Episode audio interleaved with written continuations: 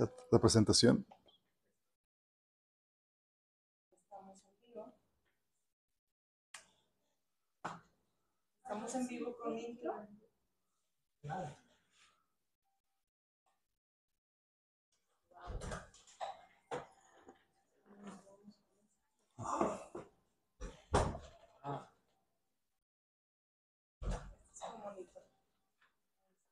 Ese va atrasado. Tenemos que basarnos en el que está aquí. ¿Sale? Acuérdate que la transmisión tiene un desfase de unos 5 segundos.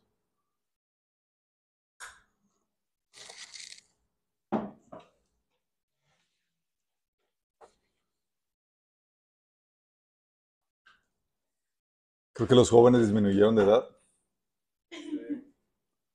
¿Ese plato qué tiene, niños? ¿Qué tiene? ¿Polvo? No, chilito, nada de polvito aquí, chicos. Sí. Pobre cosita fea. 30 segundos.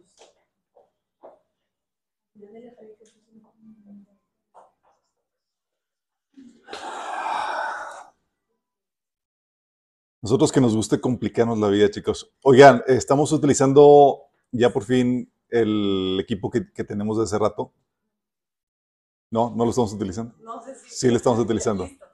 Sí, lo estamos utilizando. Ok. Listo. Ok, chicos, estamos transmitiendo en vivo desde el canal de eh, Facebook y también en YouTube, en el canal de Minas Predicaciones. Ah, estamos aquí ya utilizando el equipo que nos eh, que teníamos ahí, pero no lo habíamos sacado provecho porque no nos habían capacitado, ya nos capacitaron. Esperamos que todo salga bien, chicos. Vamos a orar para que por este tiempo en manos de Dios, que todo pueda fluir como debe ser que podamos salir de aquí edificados, listos para hacer su voluntad. Amado Padre Celestial, alabado seas, Señor. Bendito seas, Padre, sobre todo. Gracias, Señor, por tu presencia en medio nuestro, a pesar de, a pesar de nosotros, Señor. Gracias por tu amor que cubre multitud de fallas, de faltas, Señor, de ineficiencias, Padre. Gracias porque estás entre nosotros, Señor. Y queremos pedirte que tú vengas y nos hables, que hables a través de mí, Señor, que cubras cualquier deficiencia de mi, padre, que, de mi parte, que pueda fluir tu palabra con toda claridad, con el poder y la contundencia de tu Espíritu Santo y que pueda sembrarse en nuestros corazones, Padre. Te lo pedimos en nombre de Jesús. Amén. Ok, chicos. A varios temas que quiero platicar con ustedes antes de ver la siguiente serie. La siguiente serie va a estar bien, bien interesante, chicos. Vamos a, spoiler, no, spoiler no, chicos. Vamos a, los voy a tener en ascuas. Vamos a, a- pero vamos a darnos un clavado. Nada más les puedo adelantar esto. Vamos a darnos un clavado en el Antiguo Testamento, chicos. Sí, pero va a estar interesante. Y eh, el día de hoy vamos a platicar acerca de, tema es el costo del fruto, combatiendo la esterilidad espiritual, chicos. El costo del fruto y la esterilidad espiritual. Desde hace tiempo, desde hace rato que he estado, Dios me está hablando acerca de, de esta temática. De hecho, justamente los jóvenes tuvieron una temática similar el día de ayer a los que fueron. Les tocó eh, ver el tema de- del fruto, de la desviación de- del, del- ah, cuando produces fruto raro. Eh, y hoy me toca platicar de esto, justamente creo que el Señor quiere platicarnos o quiere hablarnos acerca de, de esta temática, chicos. Um, producir fruto, chicos. Vamos a ver el costo, lo que implica y también, chicos, eh, ¿por, qué, por qué tan poca gente llega a producir fruto para Dios? Y la idea es que tú no seas uno de ellos, sino que te hace, tú seas uno de esos valientes que, que están dispuestos a sacrificar todo para producir fruto para el Señor, llevarle y darle honra a Él por medio del fruto que tú produces. No tenemos que entender y tenemos que eh, clarificar, chicos, que hay diferentes frutos que Dios espera de ti. Diferentes frutos, no solamente espera un fruto en particular. La Biblia dice que en Colosenses 1.10 que sus vidas entonces producirán toda clase de buenos frutos. Toda clase, chicos. Va a haber diferentes tipos de frutos que, que vamos a estar produciendo en el Señor. Uno de ellos es la devoción por Dios, chicos. La Biblia dice en Deuteronomio 10, 12, ¿qué requiere el Señor de ti? Solo requiere que temas al Señor tu Dios, que vivas de la manera que le agrada y que lo ames y lo sirvas con todo tu corazón y con toda tu alma. Fíjate lo que dice, requiere que lo temas y que lo ames con todo y que lo sirvas de todo tu corazón, con todo tu corazón y con toda tu alma. El Señor requiere de ti eso, chicos. Es algo que es parte del fruto de la Biblia, menciona que, que Él espera fruto de, labios que sale de tu boca que expresan el amor a, Dios. De hecho, Mateo 22 del 37 al 38 habla de que del primer mandamiento, que es el que debes amar al Señor con todo tu corazón, con toda tu alma y con todas tus, eh, tus fuerzas. ¿sí?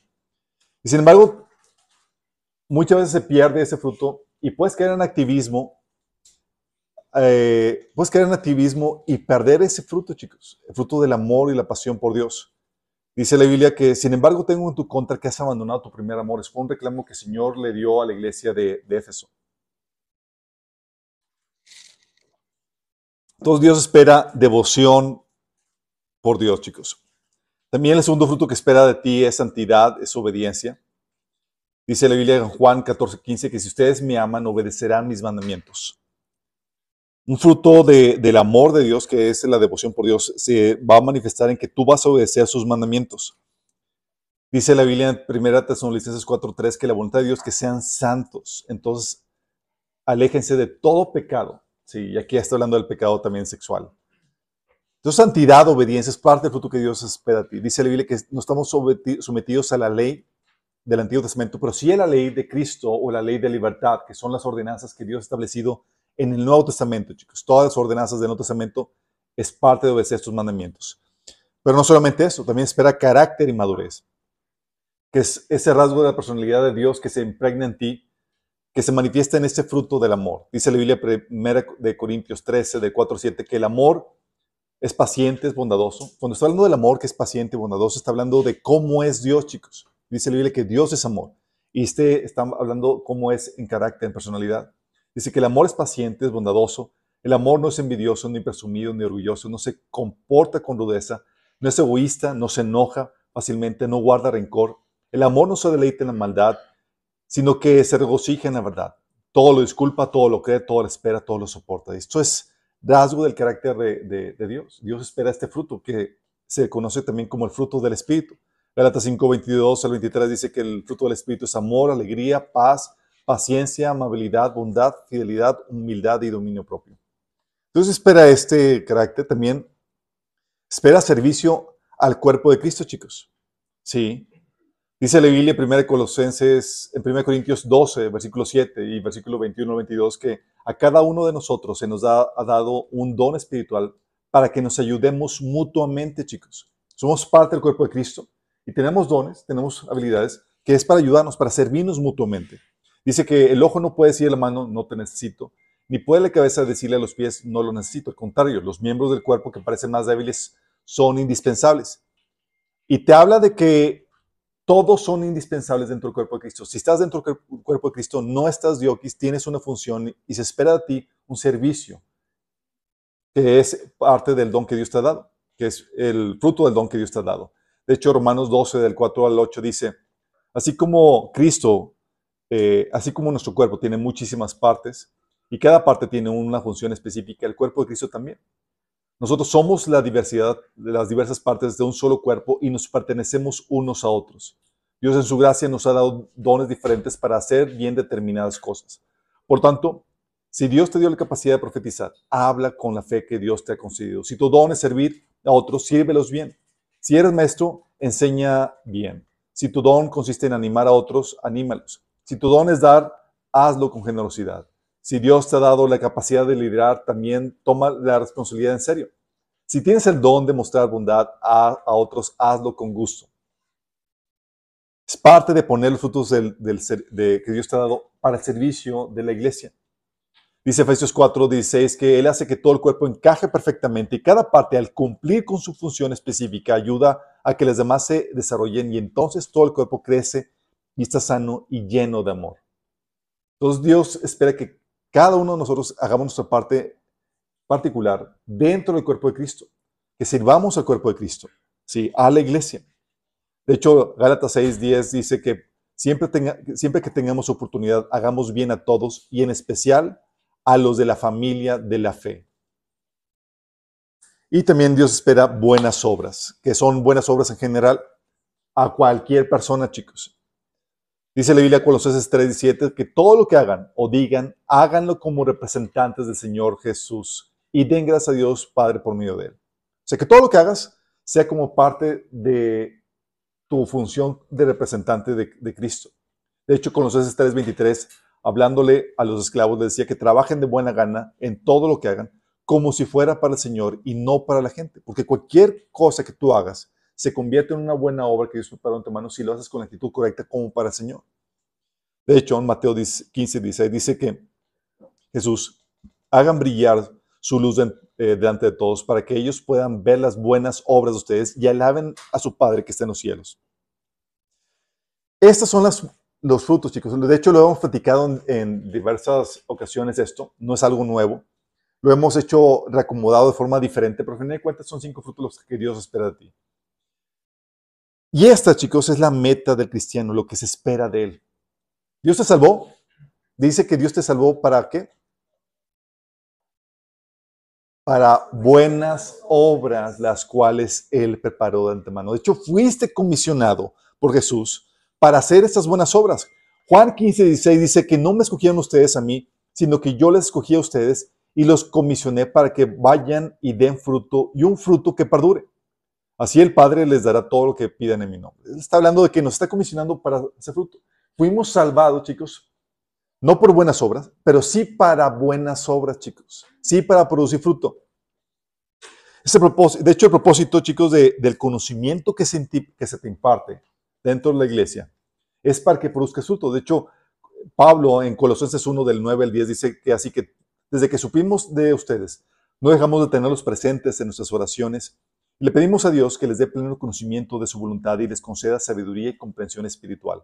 Entonces la forma en que vivan siempre honrará y agradará a Dios y sus vidas producirán toda clase de buenos frutos. Mientras tanto, irán creciendo a medida que aprendan a conocer a Dios más y más. Fíjate cómo está hablando de que el conocimiento te va a llevar a producir este fruto, chicos. Espera de ti este fruto.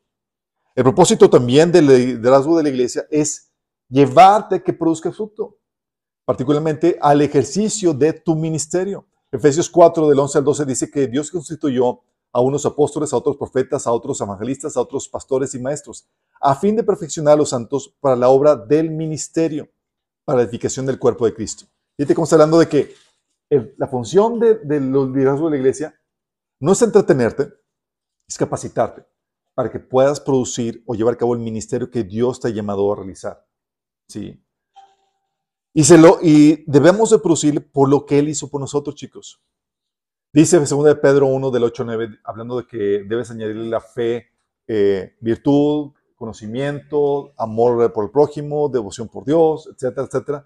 dice que eh, cuanto más crezcan de esta manera, más productivos y útiles serán en el, en el conocimiento de nuestro Señor Jesucristo.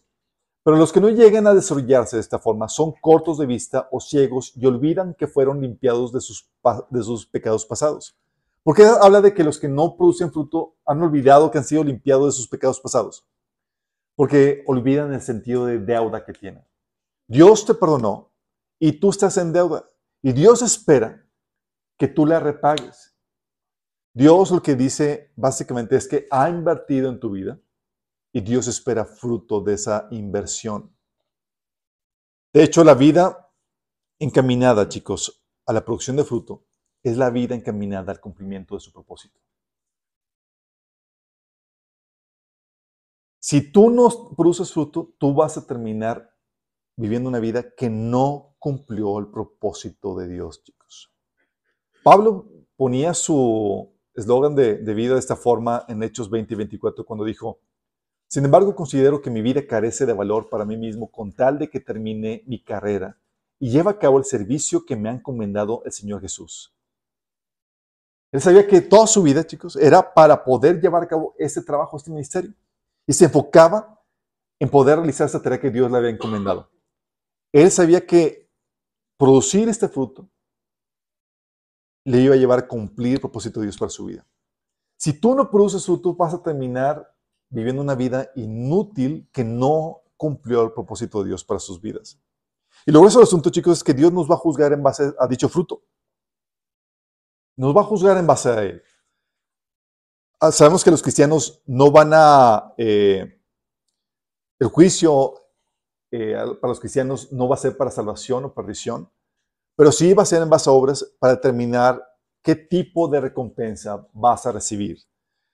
La Biblia dice que los que producen fruto van a recibir gran honra y autoridad, chicos. Mateo 25 del 20 al 21, ¿te acuerdas del siervo que produjo fruto para el Señor? El Señor, el, que había producido, dice el pasaje, que el que había producido 5 mil monedas llegó con las otras 5 mil.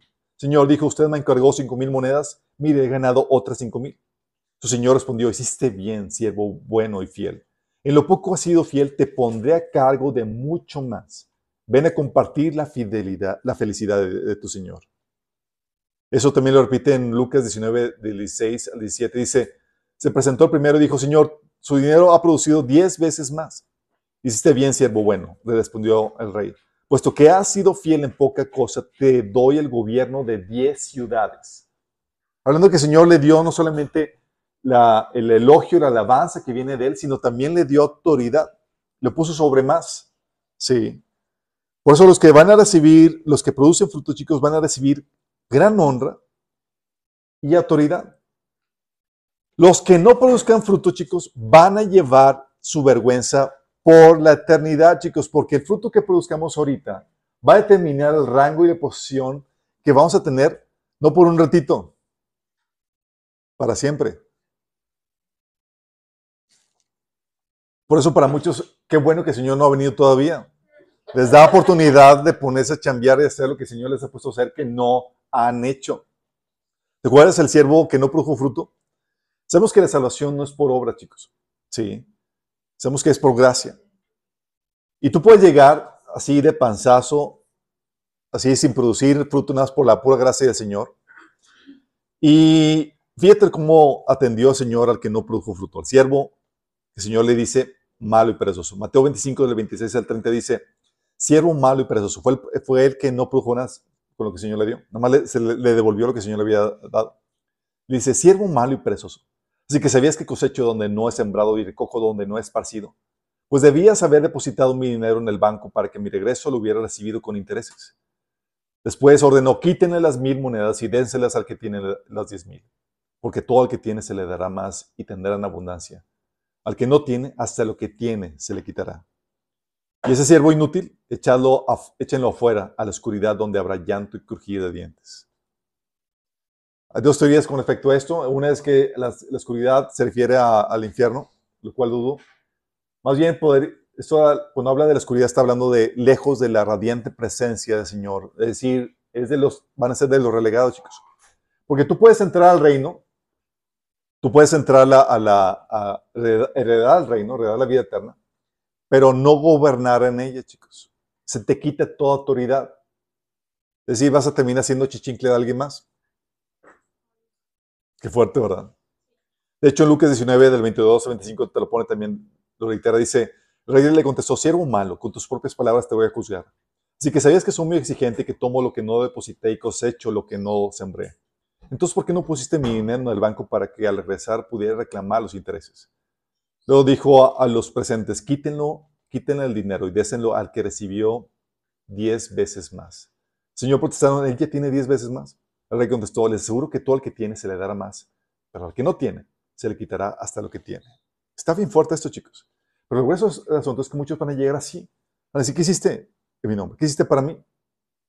Las buenas obras que preparaste, que que yo te preparé de antemano para ti, ¿las hiciste así o no? Muchos van a llegar con cosas que nada que ver. Ah, pues señor, me fui de vacaciones tantas veces, pude, pude hacer, comprar la casa de mis sueños y pude, y es como que, sí. Y muchos otros también, chicos, van a ser juzgados por su mal fruto. Sí. Mira, tal vez no produzcas fruto para el Señor, sabemos que eres salvo, andas así de, pasivo en, la obra del Señor, en el fruto que el Señor te ha encomendado. Pero hay quienes producen mal fruto, chicos. Si la Biblia dice, Mateo 13, de Mateo 3.10, dice que el hacha ya está puesta en la raíz de los árboles y todo árbol que no produzca buen fruto será cortado y arrojado al fuego, chicos. Lo mismo reitera en Mateo capítulo 7, que dice que en mi nombre habrá muchos que en mi nombre echan fuera demonios, en lenguas y demás, profeticen. Dice, pero el Señor les dijo, aléjense de mí, no los conozco, hacedores de maldad. Sí, porque cuando una cosa es que no produzca fruto y otra cosa es que produzca buen fruto, pero el producir mal fruto, el entregarte al pecado, el entregarte al pecado, una vida de rebelión al Señor, eso te puede llevar a la perdición eterna. Hebreos 6, del 7 al 8 dice que la tierra se empapa, eh, se empapa de la lluvia que cae y produce una buena cosecha para el agricultor, recibe la bendición de Dios. En cambio, el campo que produce espinos y cardos no sirve para nada el agricultor no tardará en maldecirlo y quemarlo. Fíjate la tierra que produce qué? Espinos y cardos, mal fruto, chicos. Sí. Entonces, sabemos porque, por los que estamos en Cristo, de hecho, nosotros sabemos que vamos encaminados a producir buen fruto porque ha habido arrepentimiento. Y es, el arrepentimiento es parte del, del requisito para la conversión, chicos. Si no ha habido arrepentimiento, el deseo de agradar al Señor en todos tus caminos, significa que no has nacido de nuevo. Y sin ese arrepentimiento no vas a poder producir fruto que Dios demanda de ti. Y tú puedes tener la apariencia de cristiano, la vida, la, toda la careta de cristiano, las formas cristianas, pero sin el fruto te va a llevar a este triste desenlace. ¿Sí? Porque la conversión es necesaria, chicos, para que puedas recibir el Espíritu Santo y es por el Espíritu Santo en ti que empieza el proceso de transformación y buen fruto en tu vida, chicos. Entonces, hay gente que va a producir mal fruto, otros que no van a producir fruto y otros que van a producir buen fruto, chicos. Se dice fácil, pero es más difícil de lo que se imagina, chicos. Un gran número de cristianos van a llegar con las manos vacías. Van a llegar con el Señor y van a quedar avergonzados de que no produjeron el fruto que Dios esperaba para ellos. Porque chicos, la honra para producir fruto, la honra de producir fruto, chicos, no es para cualquiera. Se tiene que pagar un enorme precio para ello. Y no cualquiera lo paga. No cualquiera persiste dando fruto hasta el final. Sí. Mantener la devoción, la pasión por Dios hasta el final, chicos. La santidad, la madurez, ejercer el ministerio, el servicio, las buenas obras hasta el final es como mantener la condición física de un maratonista, chicos, toda tu vida, sin poderte retirar. Es como, fue como que, ah, ya, fui a las Olimpiadas y, y ya me puedo relajar. No, es aquí es mantener la condición hasta el final, chicos. No cualquiera, y es aquí donde quiero que entiendas los obstáculos, el costo que implica para producir fruto. No cualquiera sobrevive los obstáculos que impiden el fruto, chicos. Hay un montón de obstáculos que tienes que sortear para poder producir el fruto que Dios espera de ti. Y quiero que lo tengas muy en cuenta. Porque dices, oye, esto es el propósito de tu vida cristiana, pero a veces no te platican pues, todo lo que te vas a enfrentar. Y aquí te voy a hablar, como dicen a canzón, a canzón quitado, para decirte cómo va a estar la cosa realmente, chicos. Sí, porque no quiero que nos bajemos de, la idealización de la vida cristiana. Quiero que te confrontes con la crueldad para que puedas entrarle de lleno, evaluando bien el costo a esto. Y eso es lo que Dios espera de ti, chicos. Sí. Dios espera fruto en tu vida. Pero va a requerir que puedas vencer estos obstáculos. Sí. Va a requerir que puedas vencer estos obstáculos. Para producir fruto, chicos, va a requerir que puedas soportar sufrimiento. Chan, chan, chan, chan. Las letras chiquitas son muchas.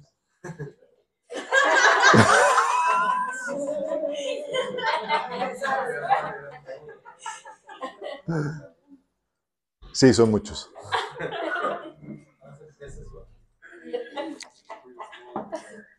va a requerir que puedas soportar sufrimiento, chicos. Someterte a los procesos de sufrimiento que forjan el carácter de Cristo en tu vida. Va a requerir eso.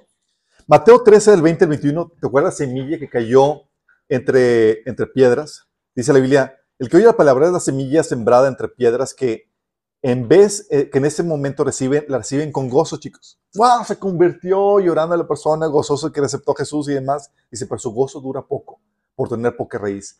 Al venir la aflicción o la persecución por causa de la palabra, se malogra.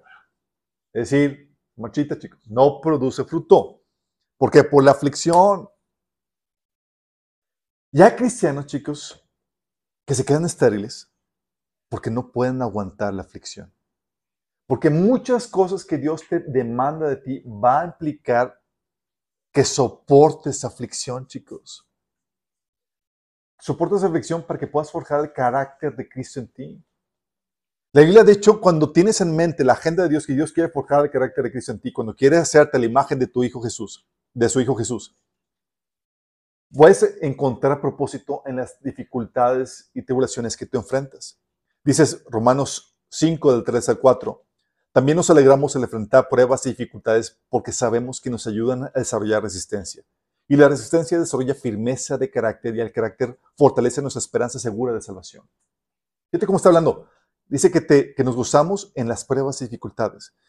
Haciendo eco a lo que dice Santiago 1 del 2 al 4, que dice, hermanos míos, considérense muy dichosos cuando tengan que enfrentarse en diversas pruebas pues ya saben que la prueba de su fe produce perseverancia y la perseverancia debe llevar a feliz término la obra para que sean perfectos e íntegros sin que les falte nada.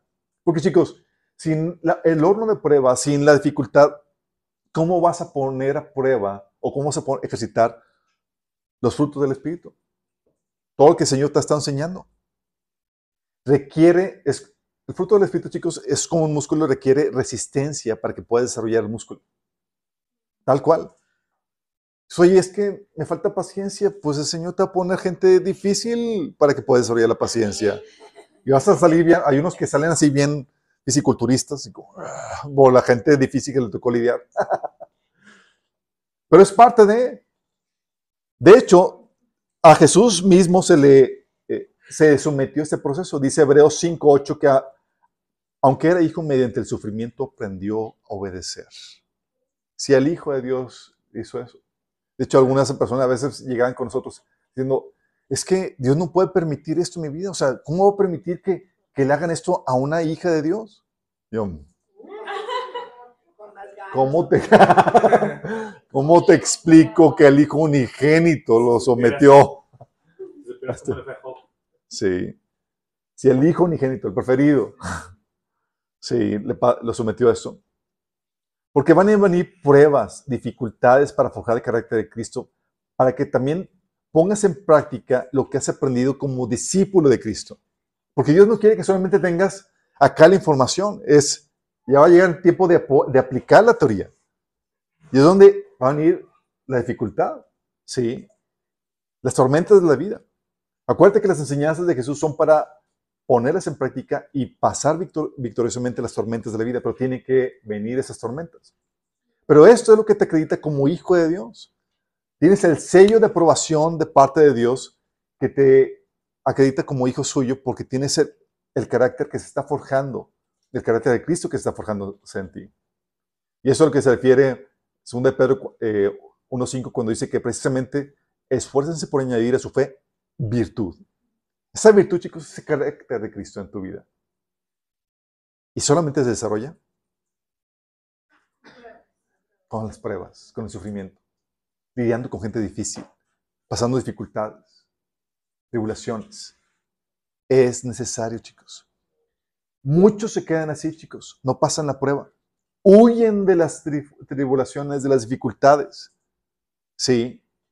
Y es, Dios les pone a veces a una persona difícil con la que lidiar y huyen de ahí. Cuando es oportunidad para forjar el fruto. Al esposo que no lo toleran, lo botan o huyen para poder vivir unas vidas tranquilas porque su prioridad no es producir el fruto de carácter de Cristo, sino su comodidad. Esos son los principales obstáculos que te vas a enfrentar. Soportar sufrimiento, producir fruto va a requerir que aprendas a lidiar con situaciones difíciles que producen sufrimiento. El otro obstáculo que vas a tener que sortear es resistir el engaño de los placeres y la riqueza. Dice Lucas 8:4 que la parte de la semilla que cayó entre espinos son las que oyen la palabra, pero la ahogan las preocupaciones, las riquezas y los placeres de esta vida y no maduran para producir fruto, chicos. Hay gente, chicos, como dice Filipenses 3:19, que solamente piensa en lo terrenal y en sus placeres. Juan 2, del 15 al 16, dice que no amen este mundo ni las cosas que les ofrecen, porque cuando aman al mundo, no tienen el amor del Padre en ustedes, pues el mundo solo ofrece un intenso deseo por el placer físico, un deseo insaciable por lo que vemos y el orgullo de nuestros logros y posesiones. Dice, nada de eso proviene del Padre, sino que viene del mundo. ¿Qué pasa cuando amas al mundo? Te enfocas en producir lo que el mundo te ofrece o en conquistar lo que el mundo te ofrece. La vanagloria de esta vida, los placeres y deseos que, eh, eh, que te ofrece este mundo, la vanagloria de esta vida, el éxito que te ofrece este mundo. Y dice que nada de eso proviene del Padre. Entonces producen el fruto que el mundo les ofrece, el éxito de acuerdo a este mundo, pero no producen fruto para Dios, chicos.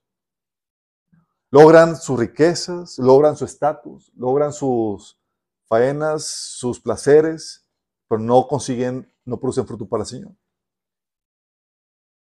Y hay gente que sabe su llamado, pero no están dispuestos a sacrificar los placeres de este mundo, chicos. Porque déjame decirte, no está mal que disfrutes los placeres que hay en este mundo, mientras que no sea tu prioridad o el, propósito por el cual vives. Va a haber tiempos de descanso, de recreación, de disfrute de las bendiciones que el Señor da. Pero cuando lo haces tu prioridad, te desvías, porque estás dispuesto a sacrificar el llamado, la obra que Dios te puso a hacer, por causa de ello. Dice 2 Tesalonicenses 4 días que Demas me abandonó porque ama las cosas de esta vida y se fue a Tesalónica. Demas era un, era un colega de trabajo, un consiervo de Pablo que trabajaba juntamente con él. Cuando, pero cuando vio lo que estaba sacrificando, lo que se estaba perdiendo del mundo, dijo, y todo lo que estaba pagando el precio para servir y hacer la obra que Dios le había encomendado, dijo, a la porra. Sí, y aventó el ministerio, aventó el servicio para irse a servir mejor dicho, para obtener lo que el mundo le ofrece. Para obtener lo que el mundo le ofrece, para servirse a sí mismo.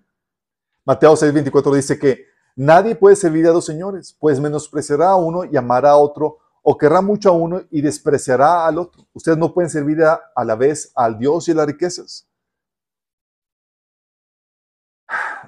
Hay gente que dicho, han, dicho, han, han dicho que el dinero no compra la felicidad. Pero los que, lo, los que justifiquen eso dice, pero compra algo muy similar, que es el fuerza. Sí. La verdad es que la verdadera felicidad, chicos, no ofrece el mundo ni las riquezas ni nada de eso, solamente le ofrece una relación con Cristo. Nada más. Pero el mundo, Satanás te engaña diciendo, haciéndote creer que la felicidad va a venir con las cosas de este mundo, que te vas a llenar con las cosas de este mundo. Y nada de eso es cierto. Pero para producir fruto, chicos, tu deseo de, realización, de realizar el, el, deseo por llevar a cabo el, llamado de Dios en tu vida tiene que ser más fuerte que los placeres de este mundo. El deseo de, de el peso de responsabilidad tiene que ser más fuerte que el de los placeres de este mundo. De hecho, Víctor Frank dice que cuando un hombre no puede encontrar un sentido profundo de significado o propósito, se distrae con el placer. ¿Por qué? Pues, ¿para qué vivo? No tengo propósito. No queda más que para vivir hedónicamente para los placeres de este mundo. Sí. Pero cuando tienes un fuerte sentido de responsabilidad, cuando sabes tu llamado, cuando sabes que Dios te ha quedado con un propósito y te encaminas a cumplirlo, estás dispuesto a sacrificar placeres y demás cosas para poder llevar con la tarea de Dios. Servir al Señor, producir fruto para el Señor, va a implicar sacrificar placeres, descansos, privilegios, chicos, por el llamado de Dios para tu vida, por el propósito de Dios para tu vida. Pablo, 1 Corintios 14, del 11 al 13, dice que Hasta el momento pasamos hambre, tenemos sed, nos falta ropa, se nos maltrata, no tenemos lugar fijo donde vivir. Con estas manos trabajamos duro. Si nos maldicen, bendecimos. Si nos persiguen, los soportamos. Si nos calumnian, los tratamos con gentileza. Se nos considera la escoria de la tierra, la basura del mundo y así está el día de hoy. O sea, lejos de riquezas, de vanagloria, de, de los placeres, tú ves una vida, la antítesis de lo que el mundo ofrece en la vida de Pablo.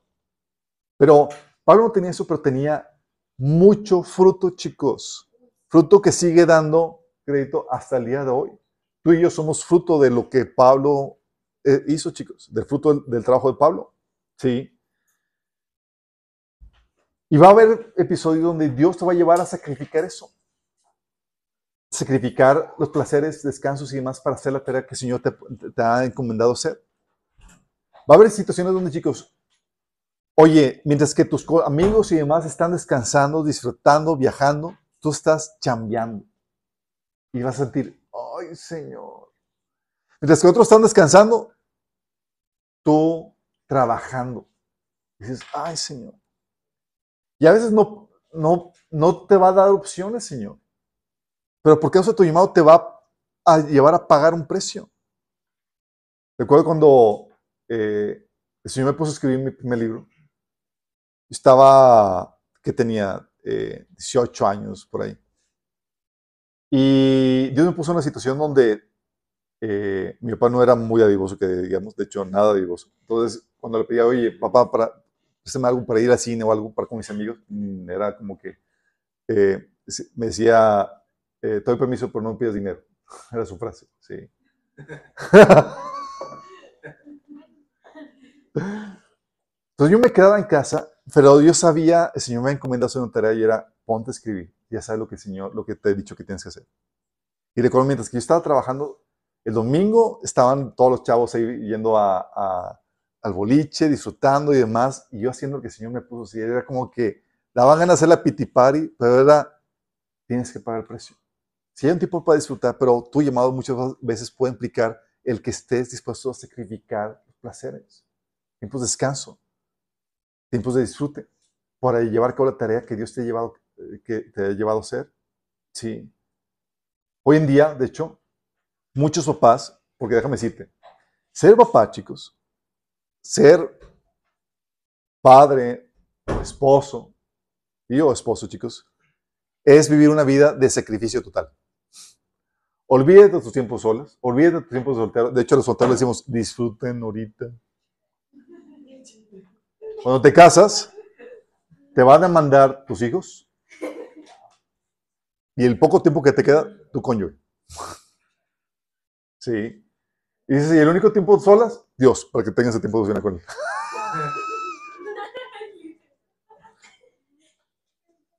Una, una persona que me decía que me topó en el Starbucks dice, no, yo creo que ya necesito sentar cabeza para ser feliz. Necesito casarme y tener hijos. Yo,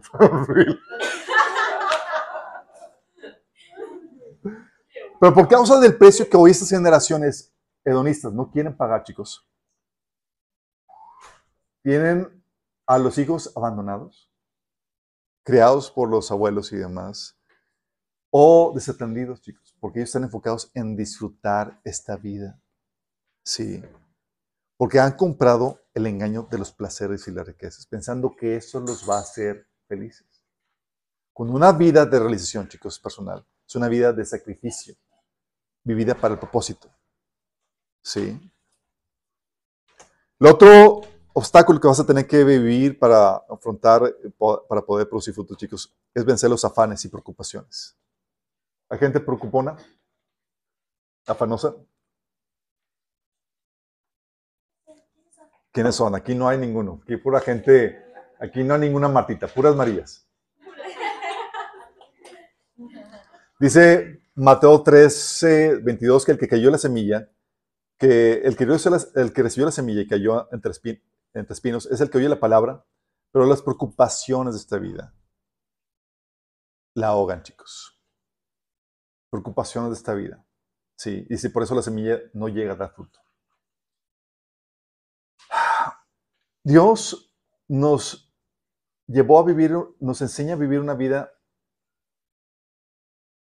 que quita la preocupación, chicos. si vivimos una vida que confía y descansa en el Padre Celestial. Mateo 6, del 25 al 34, Jesús tratando de darnos un antídoto contra las preocupaciones de esta vida, nos dice, no se preocupen por su vida, qué comerán o beberán, ni por su cuerpo, cómo se vestirán. ¿No tiene la vida más valor que la comida y el cuerpo más que la ropa? Fíjense en las aves del cielo, no siembran, ni cosechan, ni almacenan granos, sin embargo el Padre Celestial las alimenta. ¿No valen ustedes mucho más que ellas? ¿Quién de ustedes, por mucho que se preocupe, puede aumentar su estatura siquiera medio metro? ¿Y por qué se preocupan por la ropa? Observen cómo crecen los lirios del campo, no trabajan ni hilan. Sin embargo, les digo que ni siquiera Salomón, con todo su esplendor, se vestía como a uno de ellos. Si así viste Dios a la hierba que hoy está en el campo y mañana se arroja al horno, ¿no hará mucho más por ustedes, gente de poca fe? Así que no se preocupen diciendo qué comeremos o qué beberemos o con qué nos vestiremos. Los paganos andan tras estas cosas, pero su Padre Celestial sabe que ustedes la necesitan. Más bien, busquen primeramente el reino de Dios y su justicia y entonces todas estas cosas les serán añadidas. Por tanto, no se preocupen por el mañana, el cual tendrá sus propios afanes. Cada día tiene sus propios problemas. Que Señor te está hablando de, hey, descansa en el Señor. Enfócate en buscar primeramente el reino de Dios. Que buscar el reino de Dios, chicos, es buscar la voluntad de Dios para tu vida. Hacer su voluntad. Si soy, Señor, pero si, si hago tu voluntad, ¿de qué voy a comer? ¿De qué voy a vivir? El Señor dice, tu Padre sabe que lo necesitas. Y si tú haces tu parte, el Señor va a proveer el resto. Y el Señor es fiel.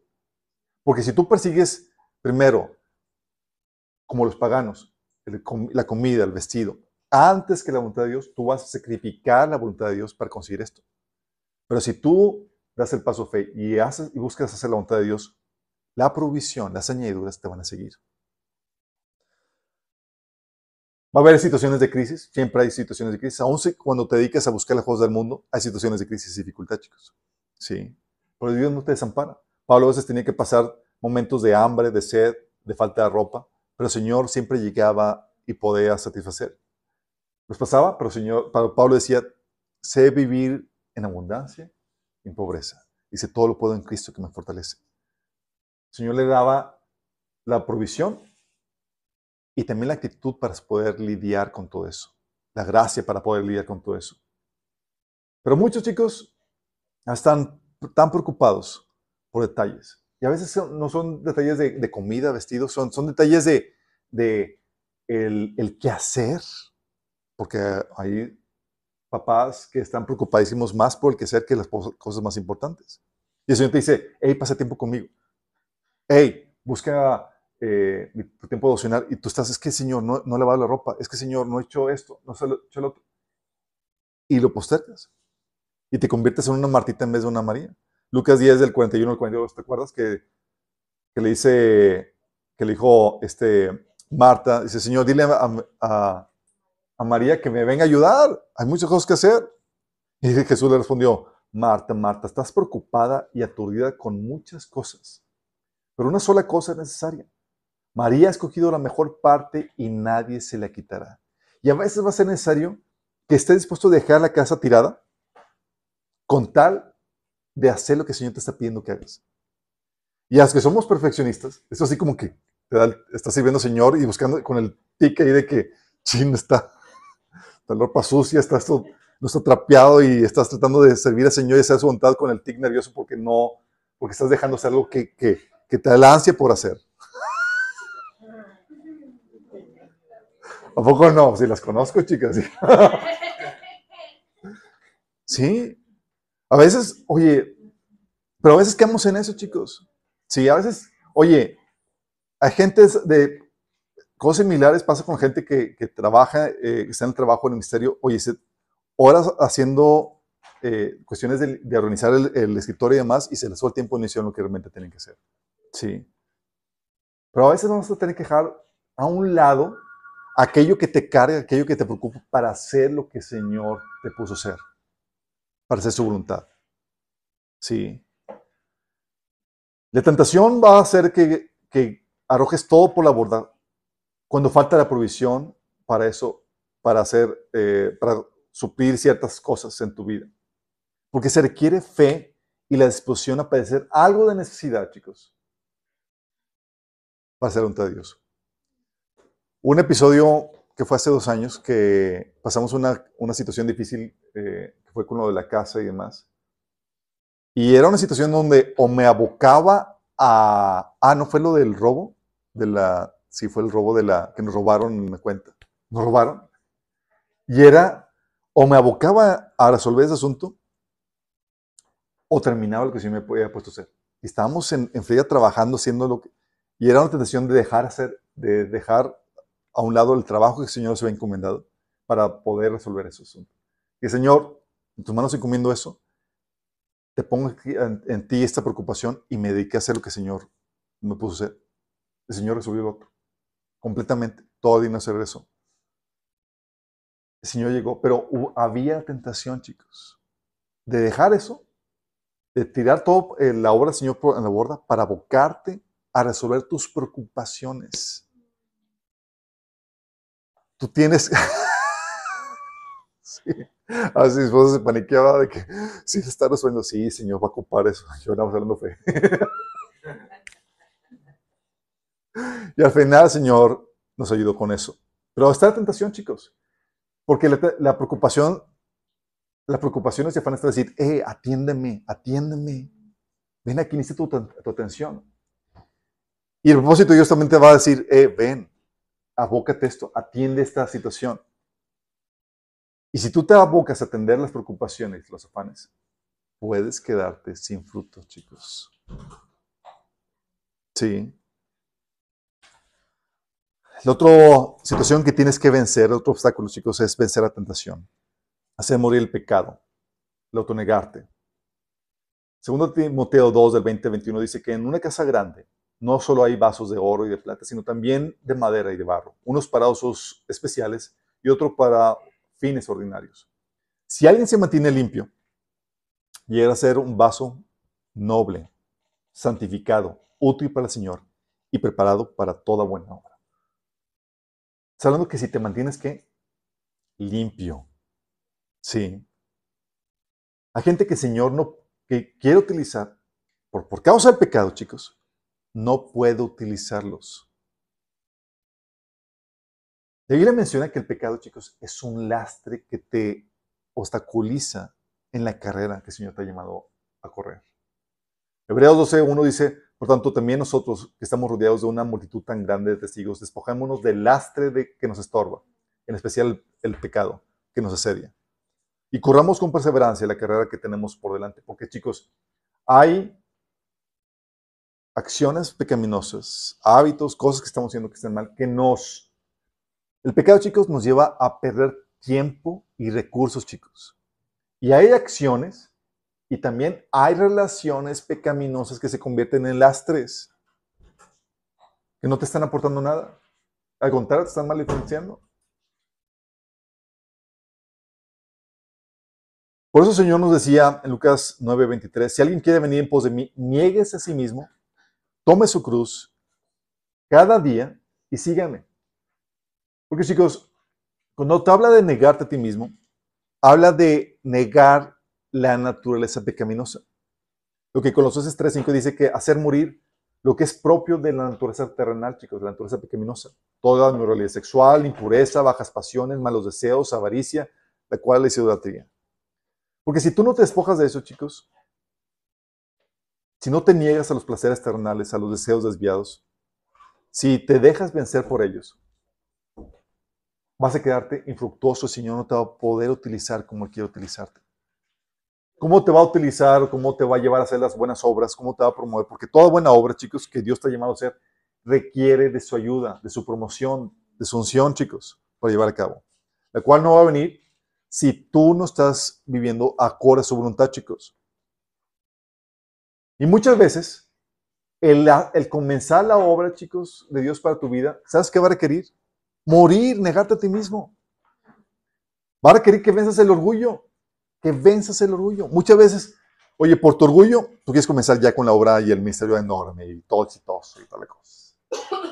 Y el Señor te comienza así chiquito, para que te apen, para que mueras. Y muchos no están dispuestos a comenzar pequeño. Les da vergüenza, no, su orgullo no tolera al hacer eso y por lo tanto nunca comienzan, chicos. Esperan la mega oportunidad, así de forma repentina. Pero tienes que vencer el orgullo, la avaricia, la lascivia, el egoísmo, todas esas cosas dentro de tu corazón. No dejar de luchar contra eso. Porque por dejarte vencer por esa, por tu naturaleza pequeña, lleva a que pierdas tiempo, chicos. Sí, a que seas esclavizado al pecado. A que el testimonio sea dañado. A que gente sea herida. Y el Señor dice, eh, eh, no te voy a poder promocionar para producir más fruto hasta que resuelvas este asunto. Y el Señor requiere que te mantengas limpio. Porque imagínate, si no aprendes a vencer en tus luchas, a negarte a ti mismo, y el Señor te promueve, y el enemigo ve que eres débil en ciertos aspectos que no has fortalecido en el Señor, con facilidad te va a tumbar, llevando encuentro asientos. Y lo que hace es que dice, eh, vamos a esperarte aquí. Y te puedes quedar estancado por causa de eso. Hay gente que nunca llega a producir las buenas obras que Dios preparó en su mano, que nunca llega a vivir el propósito de Dios para su vida, que mueren en el, en el desierto como Israel por no vencerse a sí mismos. Tú te levantas y tienes ahí el enemigo delante de ti. Y por más que lo reprendas, y no es tu esposo, claro, claro. y por más que lo reprendas, pero tienes que llevar, a, como dice Jesús, tienes que tomar tu cruz cada día. Sí. Sin esa negación, sin ese vencer la naturaleza pecaminosa, sin vencer la tentación, tu fruto va a ser pequeño, mediocre. Sí. No va a ser puesto para cosas mayores, para dar más fruto.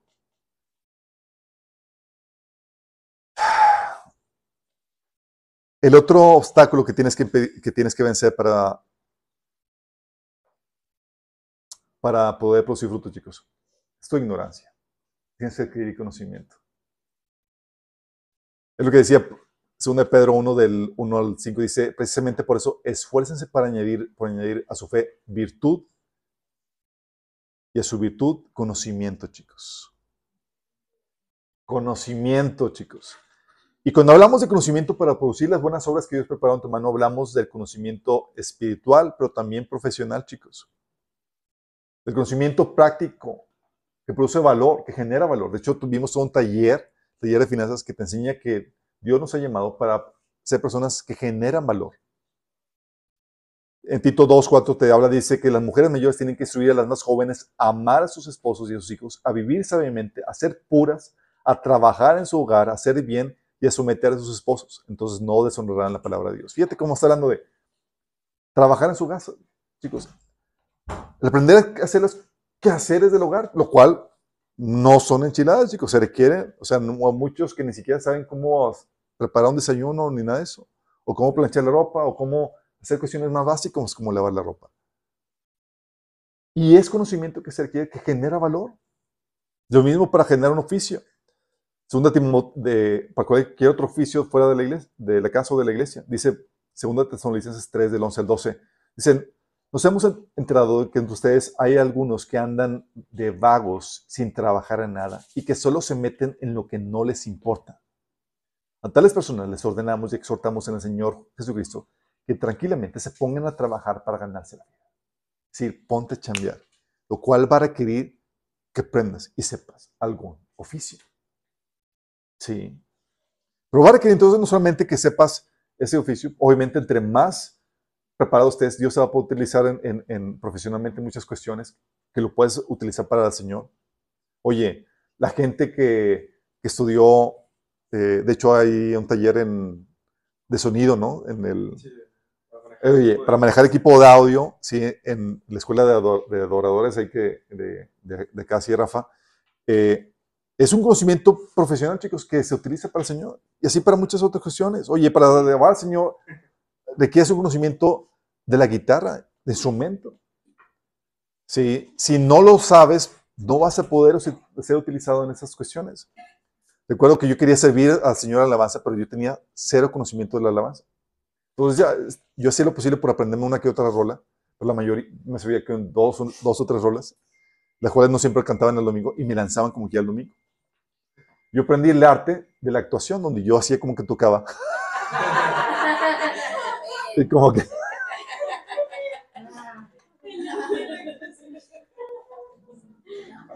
Literal, chicos, se nos ven el oso que pasaba. Dice, vas a pasar al frente, pero yo no mames, tú pasa. Yo, pero también vas a requerir conocimiento bíblico, chicos. La Biblia dice en 2 de Timoteo 3, de 16 al 17, que toda la escritura es inspirada por Dios y es útil para enseñarnos lo que es verdad y, hacer, y para hacernos ver lo que está mal en nuestra vida. Nos corrige cuando estamos equivocados y nos enseña a hacer lo correcto. Dios lo usa para preparar y capacitar a su pueblo para que hagan toda buena obra. Fíjate que dice que Dios lo utiliza para capacitar a su pueblo para que puedan hacer toda buena obra, chicos. Sin el conocimiento de la escritura, Dios no te puede utilizar como su representante. De hecho, Oseas 4:6 habla de que mi pueblo fue destruido porque le faltó conocimiento. Por cuanto desechaste el conocimiento, te echaré del sacerdocio y porque olvidaste la ley de tu Dios, también yo me olvidaré de tus hijos. Colosenses 1 del 9 al 10 habla de que el conocimiento es indispensable para que puedas producir toda clase de buen fruto. Sin conocimiento no hay fruto, chicos. Y Dios te, te, deseche como su sacerdote, así como su representante. O sea, no me puede representar. Eres un ignorante.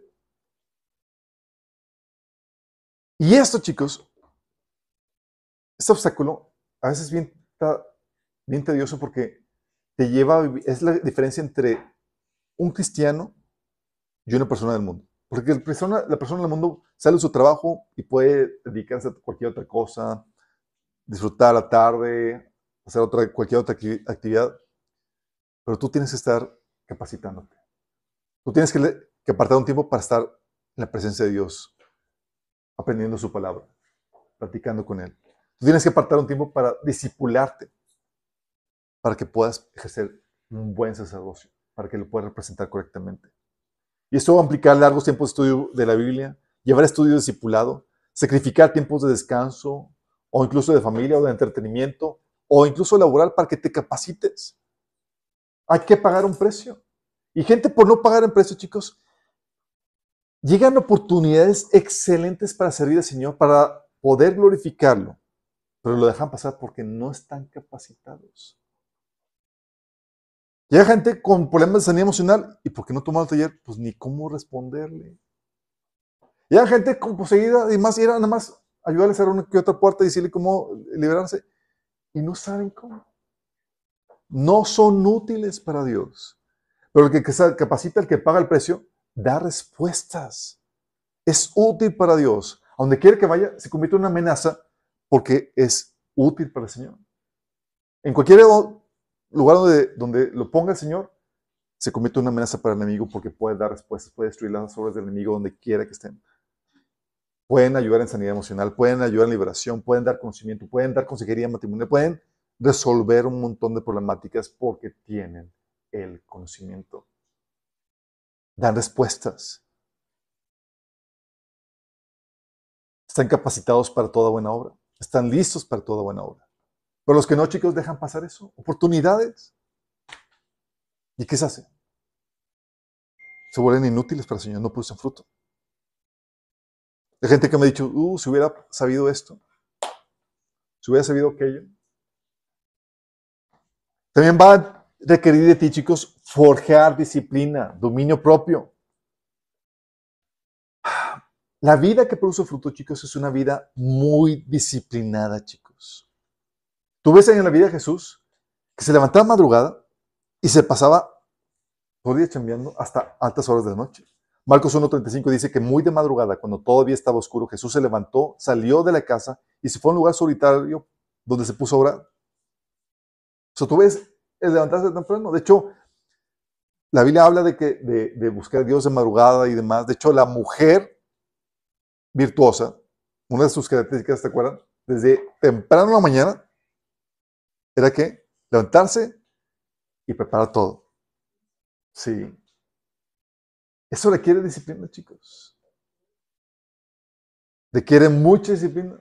¿Cuántas cuántas veces decimos, no, media hora más? Y esa media hora se convierte en... Horas. se com- y parece que viajaste en el tiempo. ¿Qué pasó? ¿Dónde se fueron? Viajé al futuro. O sea, piensas que...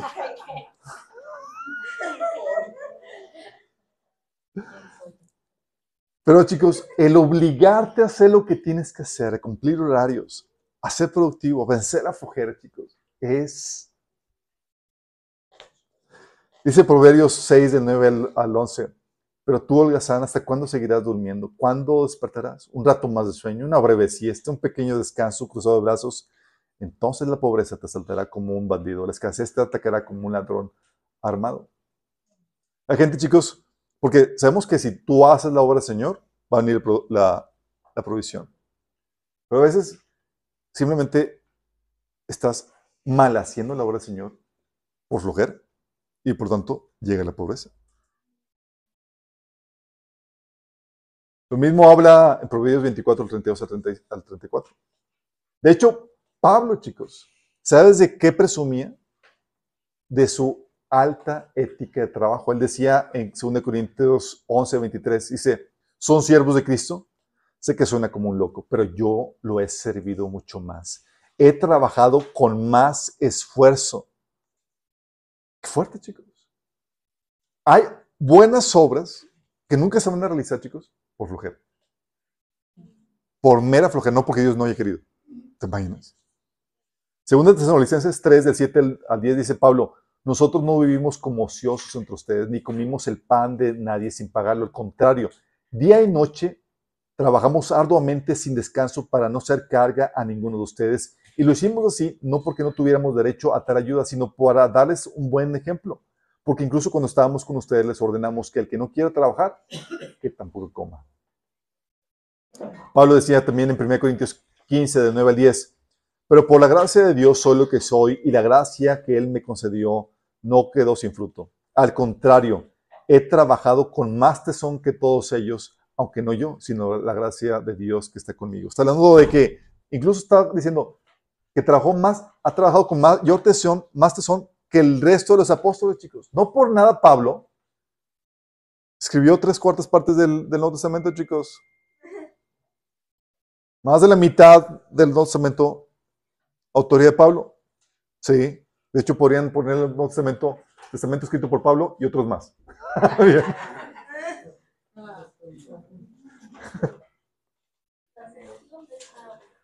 Por eso les digo, chicos, hay muchas cosas que no se logran, mucho fruto que va a quedar en el tintero por falta de disciplina, por falta de una alta ética de trabajo. No porque Dios no haya querido, sino por flojera.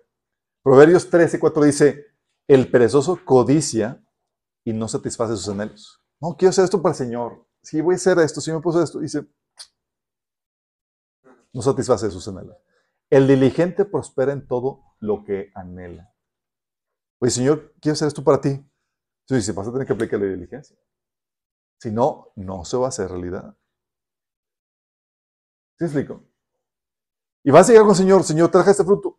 Y vas a ver todas las oportunidades perdidas porque, porque no te disciplinaste. Sí. Y la disciplina, chicos, al inicio es, es difícil, pero una vez que forjas hábitos, te facilitan, te pavimentan el camino para que tú puedas fluir con toda facilidad. Porque, oye, al inicio sí cuesta trabajo, por ejemplo, levantarse temprano. Pero cuando ya está el hábito, ya de forma automática, incluso hasta el día de descanso, ¿te ha pasado? Que despiertas, ching, día de descanso, ¿por qué me desperté? Por el hábito, chicos. Sí. Es lo que Pablo mencionaba de la disciplina, cuando Pablo decía en 1 Corintios 9, del 24 al 26, que dice, ¿no se dan cuenta de que en una carrera todos corren, pero solo una persona se lleva el premio? Así que corran para ganar. Todos los atletas se entrenan con disciplina, lo hacen para ganar un premio que se desvanecerá, pero nosotros lo hacemos por un premio eterno. Por eso yo corro cada paso con propósito, no solo doy golpes al aire, disciplino mi cuerpo como lo hace un atleta, lo entreno para que haga lo que debe hacer, de lo contrario temo que después de predicarles a otros yo mismo quede descalificado. Fíjate cómo está hablando, está hablando de entrenarse, disciplinarse para poder conquistar o ganar el premio, chicos. Porque cada buena obra que Dios preparó antemano para ti, ¿sabes qué tiene? Tiene un premio, chicos. Una recompensa. Pero esa buena obra que Dios preparó antemano para ti va a requerir disciplina. Sin esa disciplina, sin ese esfuerzo, sin esa ética de trabajo, no se va a realizar y no vas a ganar la recompensa. Y Pablo está diciendo, hey, entrena para ganar. Sí. Corre para ganar. No así como que mediocremente. Y no, hay frutos, chicos, que solamente se van a realizar. Ordenados por Dios, frutos ordenados por Dios, que solamente se van a realizar si tú te disciplinas, chicos. La gente que dice, es que no tengo tiempo, pero es por falta de disciplina. Si disciplinaran, podrían compactar y ser eficientes en lo que hacen y podrían abarcar las buenas obras que Dios preparó en tu mano para ellos. Hacer esas obras que Dios preparó en tu mano para ellos. Sí.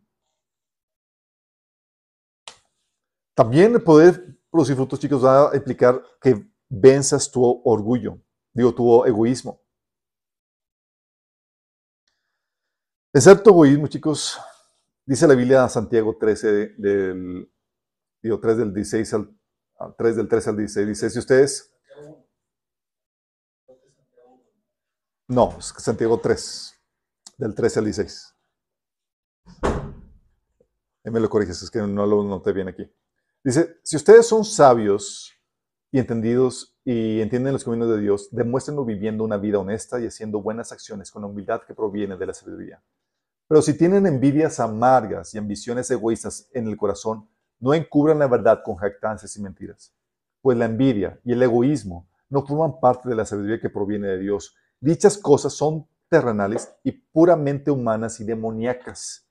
Pues donde hay envidias y ambiciones egoístas también habrá desorden y toda clase de maldad. ¿Qué es lo que está hablando, chicos? Hablando que la envidia y las ambiciones egoístas producen todo tipo de desorden, clase de maldad y que es demoníaco, chicos. Por algo Pablo también decía en Filipenses 2.3 que no hagan nada por egoísmo o vanidad.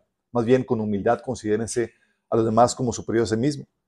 Y Filipenses 2.4 decía que cada uno debe velar no solo por sus propios intereses, sino también por los intereses de los demás. Porque eso es lo que hace un corazón amoroso, chicos. No solamente ve por uno, sino ve también por los demás.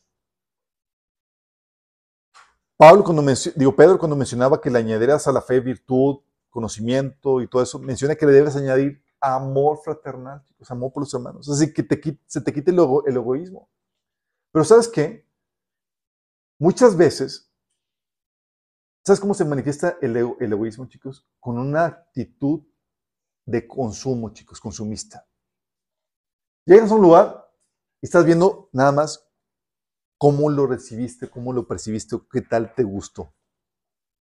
No, le faltó esto. Ah, le faltó aquello. No, no, es que no, no hicieron esto. No me sentía a gusto, además. Un corazón, una actitud de amor, chicos, se contrapone a una actitud de consumista y empieza a ver lo que puede ofrecer. Y a un lugar, hay alguna necesidad y se apunta. Ah, yo puedo resolver esto. Si tiene iniciativa. Ya no ve en qué le agrada o en que, si está a gusto o no está a gusto. O en qué le, eh, la forma en que pueda él sentirse bien y que va acompañada la actitud de consumista con una actitud de queja típicamente. Sí. Sino que va, cuando se quita el egoísmo, cuando va acompañado de un amor fraternal, es cómo resuelvo esto, cómo ayudo aquí, cómo doy solución a esto. Gracias a Dios aquí, muchos han tenido, han venido aquí con, con una actitud de amor, chicos, donde, oye, en vez de quejarse por situaciones, oye, es que está esto, está el otro, dice, hey, yo puedo ayudar con esto. Oye, puedo ayudar con el otro. Porque eso es lo que hace, chicos. Una actitud egoísta es, ay, no, no me atrevieron eso, no me, no me dieron aquello, ay, no me sirvieron aquello. Porque están enfocados en sí mismos, enfrascados en lo que les gusta, en lo que les dieron y en lo que no les dieron, chicos. Sí. La problemática es que la actitud egoísta, chicos, la actitud egoísta te lleva a no producir fruto. Porque puedes ver la necesidad, chicos, delante de ti, la cual el Señor te está llamando a resolver, pero por tu egoísmo no resuelves nada. No atiendes a la necesidad que Dios te ha puesto delante de ti. Cuando vimos el taller de liderazgo, chicos, está ahí publicado en el discipulado, vimos que cada, eh, que toda necesidad, chicos, es un llamado al ministerio. Toda necesidad, chicos. Hoy hay tal necesidad, hay tal problemática, es un llamado al ministerio. Es un llamado a que alguien lo, lo atienda, a que alguien lo sirva. Pero solamente las personas que están, que no están enfrascadas en sí mismos, van a poder atender ese, ese llamado. Llegan y es, ¿cómo puedo poner mi, talento a servir? Oye, hay esta problemática, yo lo resuelvo. Hay gente, chicos, que nada más ve la problemática. Me han llegado y me dicen, oye, Alberto, te falta aquí esto. Y yo, ¿y luego? Oye, aquí nada más con que le pongas esto y hagas esto aquí y demás. ¿Y luego? Sí. o sea, quiero que entiendan, chicos. Hay suficiente necesidad para que todos pongan sus talentos a trabajar. Sí, para que todos pongan sus talentos a trabajar. Aquí la, algo que me ha gustado, que nos ha puesto el ejemplo, la, familia Gaspar, don Joel, su hijo y demás. ¿Se acuerdan cuando estábamos ahí arriba? Oye, cuando vio las paredes rotas y la mesa que estábamos tallando y demás, dijo, al siguiente vez, puso, llegó y puso las rueditas. Sin que nadie dijera nada. Sí. Llegaron acá y dicen, o sea, es que esto tenemos que resolver. Y está, porque vienen con la actitud de, ¿cómo servimos? ¿Cómo resolvemos esto? Meses, años moviendo, empujando y nadie hacía nada, chicos. Es, es, una vergüenza, chicos, la verdad. Incluso el asador, ¿Te acuerdas que el asador que andaba todo chueco? O sea, íbamos a hacer carne con de las convivencias generales y ahí tenés que así medio. Estaba más cocida la carne de un lado que del otro. En serio, y era un asunto nada más de. No nada hasta que a veces, chicos, miren, les soy honesto. Yo sé que muchos de ustedes pueden resolver un montón de cosas. Nada más los dejo a ver si tienen iniciativa y el suficiente amor para que de su propia iniciativa, chicos, surja el deseo de hacerlo. Porque eso les da mérito. Cuando no lo hacen y te tienen que delegar a ti algo, se le quita parte del mérito de la recompensa que tú puedes obtener. Así de fuerte, chicos. Sí. No, sí tienen, pero menos de lo que pudieran tener. Pero cosas que te pongan a, hacer eso, a que tú por tu propia iniciativa atiendes al llamado de Dios. Porque cuando tú por tu propia iniciativa, chicos, tú estás ya sensible a la voz del Espíritu Santo. No tienes que estar detrás de ti, chicos. Y déjame decirte, un líder, chicos, una persona llamada liderazgo, no puede tener a alguien detrás de ella diciéndole qué cosas hacer. Atiende la voz del Espíritu que le dice, haz esto, atiende aquello. Y tú y yo tenemos que ser guiados por el Espíritu. No porque están acarreándonos. ¿Sí? Es esa la situación, chicos. Por eso, si no ponemos amor, o sea, hay muchas necesidades entre nosotros, aquí en la iglesia y demás, y es que alguien lo haga. ¿Sí? Están ahí, chicos, y las conocemos. Y gracias a Dios que muchos las han atendido. Sí. El servicio puede implicar y el amor al prójimo, chicos, va puede implicar que te quedes con menos tiempo para ti, con menos tiempo, con menos dinero, con menos recursos, porque estás poniendo esto a servicio del prójimo. Va a, va a implicar un sacrificio a favor del prójimo. Sí. Porque a veces no tienes al prójimo además y ni siquiera te pagan o te agradecen. Es un sacrificio. Y al contrario, a veces recibes crítica y condenación. Porque te apuntaste, ayudaste y lo único que dijeron fue criticarte y condenarte porque lo hiciste medio mal. O, no lo hiciste chambón. Como si tú lo hicieras, como si te pagaran. Si pasa. El servicio puede implicar sacrificio, incluso tú deseas en tu ambición personal, grandeza, personal, ministerial. A veces hacer la voluntad de Dios muchas veces va a implicar sacrificar esa grandeza por causa del reino, chicos.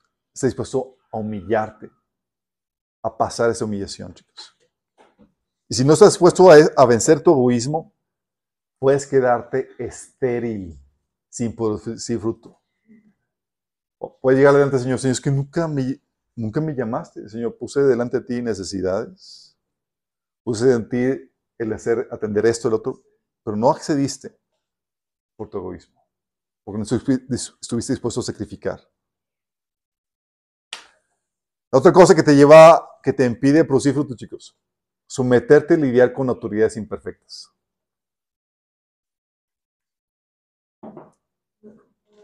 Mira, chicos, dice la Biblia en Romanos 13, del 1 al 2. Sométase toda persona a las autoridades superiores porque no hay autoridad sino de parte de Dios y las que hay por Dios han sido establecidas. De modo que quien se opone a la autoridad, a lo establecido por Dios resiste y los que resisten acarrean condenación para sí mismos. Y el Señor te enseña a someterte a las autoridades. ¿Cuáles, chicos? Todas las autoridades son puestas por Dios. Pero hay gente que no está dispuesto a someterse, chicos. Sea en la casa, sea en la iglesia, sea en el trabajo, donde sea, chicos. Y muchas veces hacer las buenas obras que Dios preparó de antemano para ti, producir el fruto de Dios para tu vida, va a implicar que te sometas a autoridades imperfectas y difíciles. Dice 1 Pedro 3 del 1 a 5. Asimismo, esposas, sométanse a sus esposos, de modo que si alguno de ellos no cree en la palabra, puedan ser ganados más por el comportamiento de ustedes que por sus palabras, al observar su conducta pura y respetuosa. Que la belleza de ustedes no sea la externa, que consiste en adornos tales como peinados ostentosos, joyas de oro y vestidos lujosos. Más bien, que la belleza de ustedes sea la incorruptible, la que procede en corazón de lo íntimo del corazón y consiste en un espíritu humilde y apacible este sí tiene mucho valor delante de Dios. Así se adornaban en tiempos antiguos las santas mujeres que esperaban en Dios, cada una mostrando respeto a su esposo. Fíjate que está dando respeto a esposos no cristianos, chicos, sin los frutos del Espíritu, difíciles. Está hablando de que, ¿sabes qué? Por su misión, se los iban a ganar. Tú tienes ejemplos, chicos, de caso tras caso de la sumisión a personas difíciles. Tienes caso de David sometido a, a Saúl, chicos. Un líder. Mira, era, estaba tan, tenía tan mal carácter que no solamente tenía que soportar sus bipolaridades, sino tenía que soportar que él lo quería matar. Y aún así, oye, lo mandaba a la guerra y David iba a destruir a los enemigos y demás, aunque lo mandaba con la intención de de matarlo por medio de la espada de, sus enemigos. Sí. Y cuando tuvo la oportunidad de devolverle lo malo que Saúl le estaba haciendo, le perdonó muchas veces la vida, chicos. Dos ocasiones. Primero Samuel 4, 4 6 y versículo de 2 al 13. Los compañeros de David le dijeron, hey, aprovecha. Está la oportunidad aquí para que lo mates, porque había entrado en una cueva y estaban los, los hombres de, de David y juntamente con David en el fondo de la cueva y pudo haber ejecutado venganza por todo lo que Saúl estaba haciendo en contra de él. Pero dijo, que el Señor me libre de hacerle al rey lo que ustedes sugieran. No puedo alzar la mano contra él porque es el ungido de Dios. Luego menciona que el Señor juzgue entre nosotros, le dijo a Saúl, y que el Señor me venga de usted, pero mi mano no se alzará contra usted. Como dice algún, el antiguo refrán, de los malos la maldad, por eso mi mano jamás alzará contra usted. ¿Por qué, chicos? Porque si tú no puedes someterte a las autoridades que tú ves, y si no puedes someterte cuando tú no estás de acuerdo, ¿cómo vas a poder someter a Dios que no ves? ¿Cómo? Dices, yo me someto a Dios. Sí. Se demuestra sometiéndote a las autoridades que tú ves. Sometiendo, a veces que es un y muchas veces son cuestiones triviales, chicos, nada más porque no quieres hacer cosas como, como tú, como, como, te, como se te da la instrucción de, hacer. Sí. Pero es parte de, porque si tú no aprendes a someterte, y eso pasa como los jóvenes menores de edad, incluso los que vienen en casa de su padre, que a veces están de rebeldes y demás, y quieren esa actitud de rebeldía, se vive a Dios. Esa actitud rebelde te está robando el fruto en tu vida. Lo mismo pasa con las esposas. ¿sí? Oye, el esposo te dice, haz esto, lo otro, o quiere dirigir eso, y el principal rival para el, para para el esposo resulta ser la esposa. Sí. y no puedes servir al Señor ahí. O quieres servir al Señor en rebelión a, los padres cuando dice, oye, te quiero aquí a tal hora. Como yo lo sé hacer. Llegaba, mi papá me quería a las 10 y llegaba a las 11, 12, porque estaba evangelizando, compartiendo y demás. Sí. Y no se puede servir a Dios en, en- en rebelión, chicos. No eres apto. Dios no te va a avanzar hacia el buen propósito que Dios ha preparado para ti. Te quedas estancado. ¿Te acuerdas por qué murió parte del pueblo en el desierto? Fue porque se rebelaron contra la autoridad instituida por Dios, contra Moisés y contra Aarón, chicos. ¿Quién les puso ustedes como autoridad? O sea, aquí todos somos del mismo, estamos en el mismo nivel y tú no tienes por qué enseñorearte de nosotros. Y murieron ahí, chicos. No alcanzaron lo prometido. Y Dios tiene buenas obras preparadas para ti, quiere que busques fruto, pero el fruto que esté condicionado a que tengas una actitud sumisa a la autoridad. Que heavy, ¿verdad? Chin, ya. No, pues me quedo con poquito fruto mejor. no, tienes que pagar el precio. Lo otro es vencer el espíritu de religiosidad, chicos. Es otro obstáculo.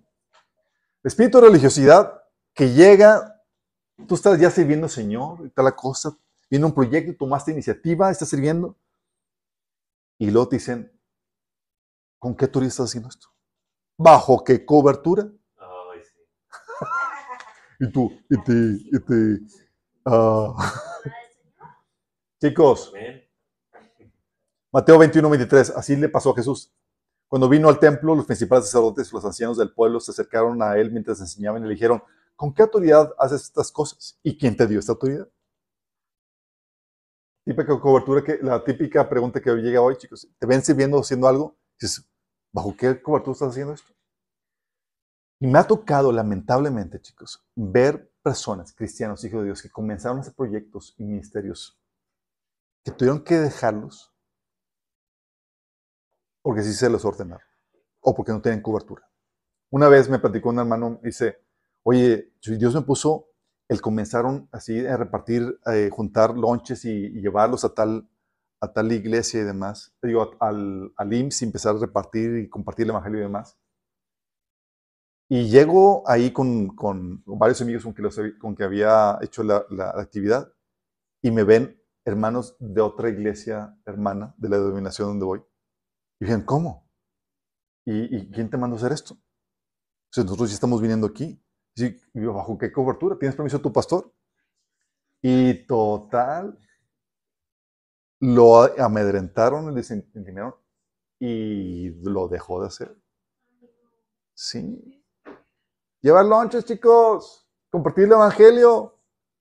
Porque pues obviamente le están haciendo la competencia porque otros ya estaban yendo otros días ahí, chicos. Como si hubiera, como si hubiera más voluntarios que, que, que necesidad, chicos. Hay necesidad para, para aventar arriba, chicos. Sí. La mies es demasiada. Dice el que los obreros son pocos. Y esos pocos son no muchos no tienen cobertura, chicos. Y se te enseña que no puedes servir al Señor si no tienes el permiso y la autorización del pastor. Y el pastor no puede estar en todo. Y la Biblia dice en Gálatas 5:13 que tú tienes libertad. ¿Para qué? No para, no para dañar al prójimo. Tienes libertad para servir al prójimo por amor. Si tienes libertad, es decir, usa tu don. No necesitas permiso, al menos que quieras hacer el nombre de tal o cual ministerio. Ahí sí tienes que pedir permiso. Pero si no lo vas a usar, si vas a servir a título uh, personal, cuenta personal, no requieres ningún permiso. Menos si vas a hacer lo correcto. ¿Quién te puede decir que no? Los que tienen algo de celos, de envidia. Llega el espíritu de religiosidad, chicos. Mi generación había muchos, muchos jóvenes que, que empezaron con muchos proyectos y ministerios y demás. Y fueron bloqueados por este, este control religioso. A veces llegan conmigo y decían, Chuy, ya no puedo trabajar contigo porque no tengo permiso del pastor. Y ¿what? ¿Cómo que? Así, chicos. Una hermana había tenido un sueño de que había un terremoto, estábamos en la iglesia, eh, en ese entonces eh, tuvo un sueño de que estábamos en la iglesia y había un terremoto y demás, y que llegaban líderes de iglesia y les robaban, y que muchos jóvenes tenían bebés en las manos, y, le, y, les arrancaban los bebés y los mataban. que eran sus ministerios, las obras que ellos prepararon, prepararon manos. Sí, chicos. ¿Por qué? Porque cuando no sabes las reglas del juego, tú puedes ser víctima del espíritu de religiosidad. Y se te pueden levantar en contra y bien enojados porque estás haciendo algo por cuenta personal o sirviendo sin permiso o sin comprar la, la, franquicia, chicos. Sí. Así pasa, chicos. Gálatas 2, del 4 a 5 menciona Pablo, dice, el problema es que algunos falsos hermanos habían infiltrado entre nosotros para coartar la libertad que tenemos en Cristo Jesús a fin de esclavizarnos. Dice Pablo, ni por un momento accedimos a someternos a ellos, pues queríamos preservar entre ustedes la verdad del Evangelio. Y hay gente que no sabe las reglas del juego, chicos, y la única manera en que puedes vencer al espíritu de religiosidad, el espíritu de control religioso, chicos, es conociendo las reglas del juego. ¿No las sabes? Te van a llevar al baile. La otra obstáculo para vencer los obstáculos, para vencer, para que te impide producir frutos, chicos, es vencer la perturbación de la guerra espiritual, chicos. La perturbación y la guerra espiritual. Porque se ve, Señor, chicos, muchas veces pensamos que es un, mira, muchas veces dentro de la iglesia caemos en un activismo que no es necesariamente un servicio a Dios. ¿Sí? El verdadero servicio a Dios, chicos, va a implicar todo eso que, te, que, venzas, que todo esto, chicos. Esos nueve puntos que llevamos. Pero aparte, te pones, a servir, te pones a servir al Señor y va a implicar una guerra espiritual porque tú estás extendiendo el reino de Dios, chicos. Estás destruyendo las obras de las tinieblas. Y no pienses que el enemigo se va a quedar de los brazos cruzados mientras que tú estás avanzando el reino de Dios. Al contrario, ¿sí? Mira, dices, bueno, entonces no mejor no sirvo. Olvídate, el enemigo se va a balanzar en contra tuya para tratar de destruirte y que llevarte con él al infierno.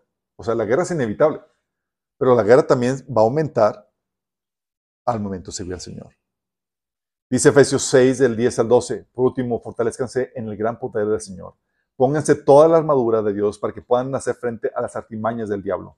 Porque nuestra lucha no es contra seres humanos, sino contra poderes, contra autoridades, contra potestades que dominan este mundo de las tinieblas, contra fuerzas espirituales malignas en las regiones celestes. Un montón de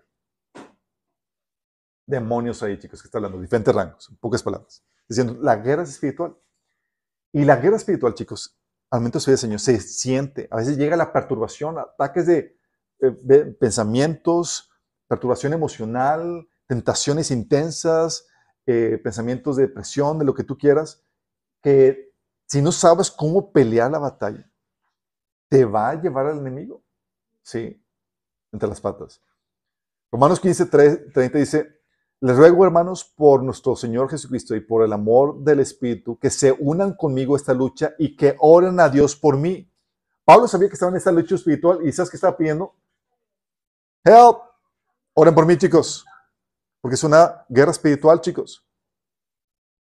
Y una guerra espiritual que se manifiesta en esta perturbación espiritual, chicos, pero también el enemigo. ¿Te acuerdas cómo, cómo qué hizo eh, Satanás cuando se le dio permiso de atacar a, Job?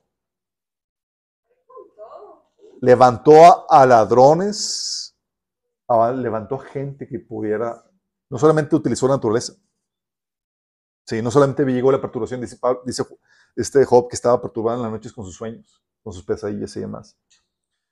Y llegaba a eso. Y Pablo también aquí menciona en 2 Corintios 11, 26 que mi vida ha sido un continuo ir y venir de un sitio a otro, en peligros de ríos, peligros de bandidos, peligros de parte de mis compatriotas, peligros a mano de los no judíos, peligros en la ciudad, peligros en el campo, peligros en el mar y peligros de parte de falsos hermanos.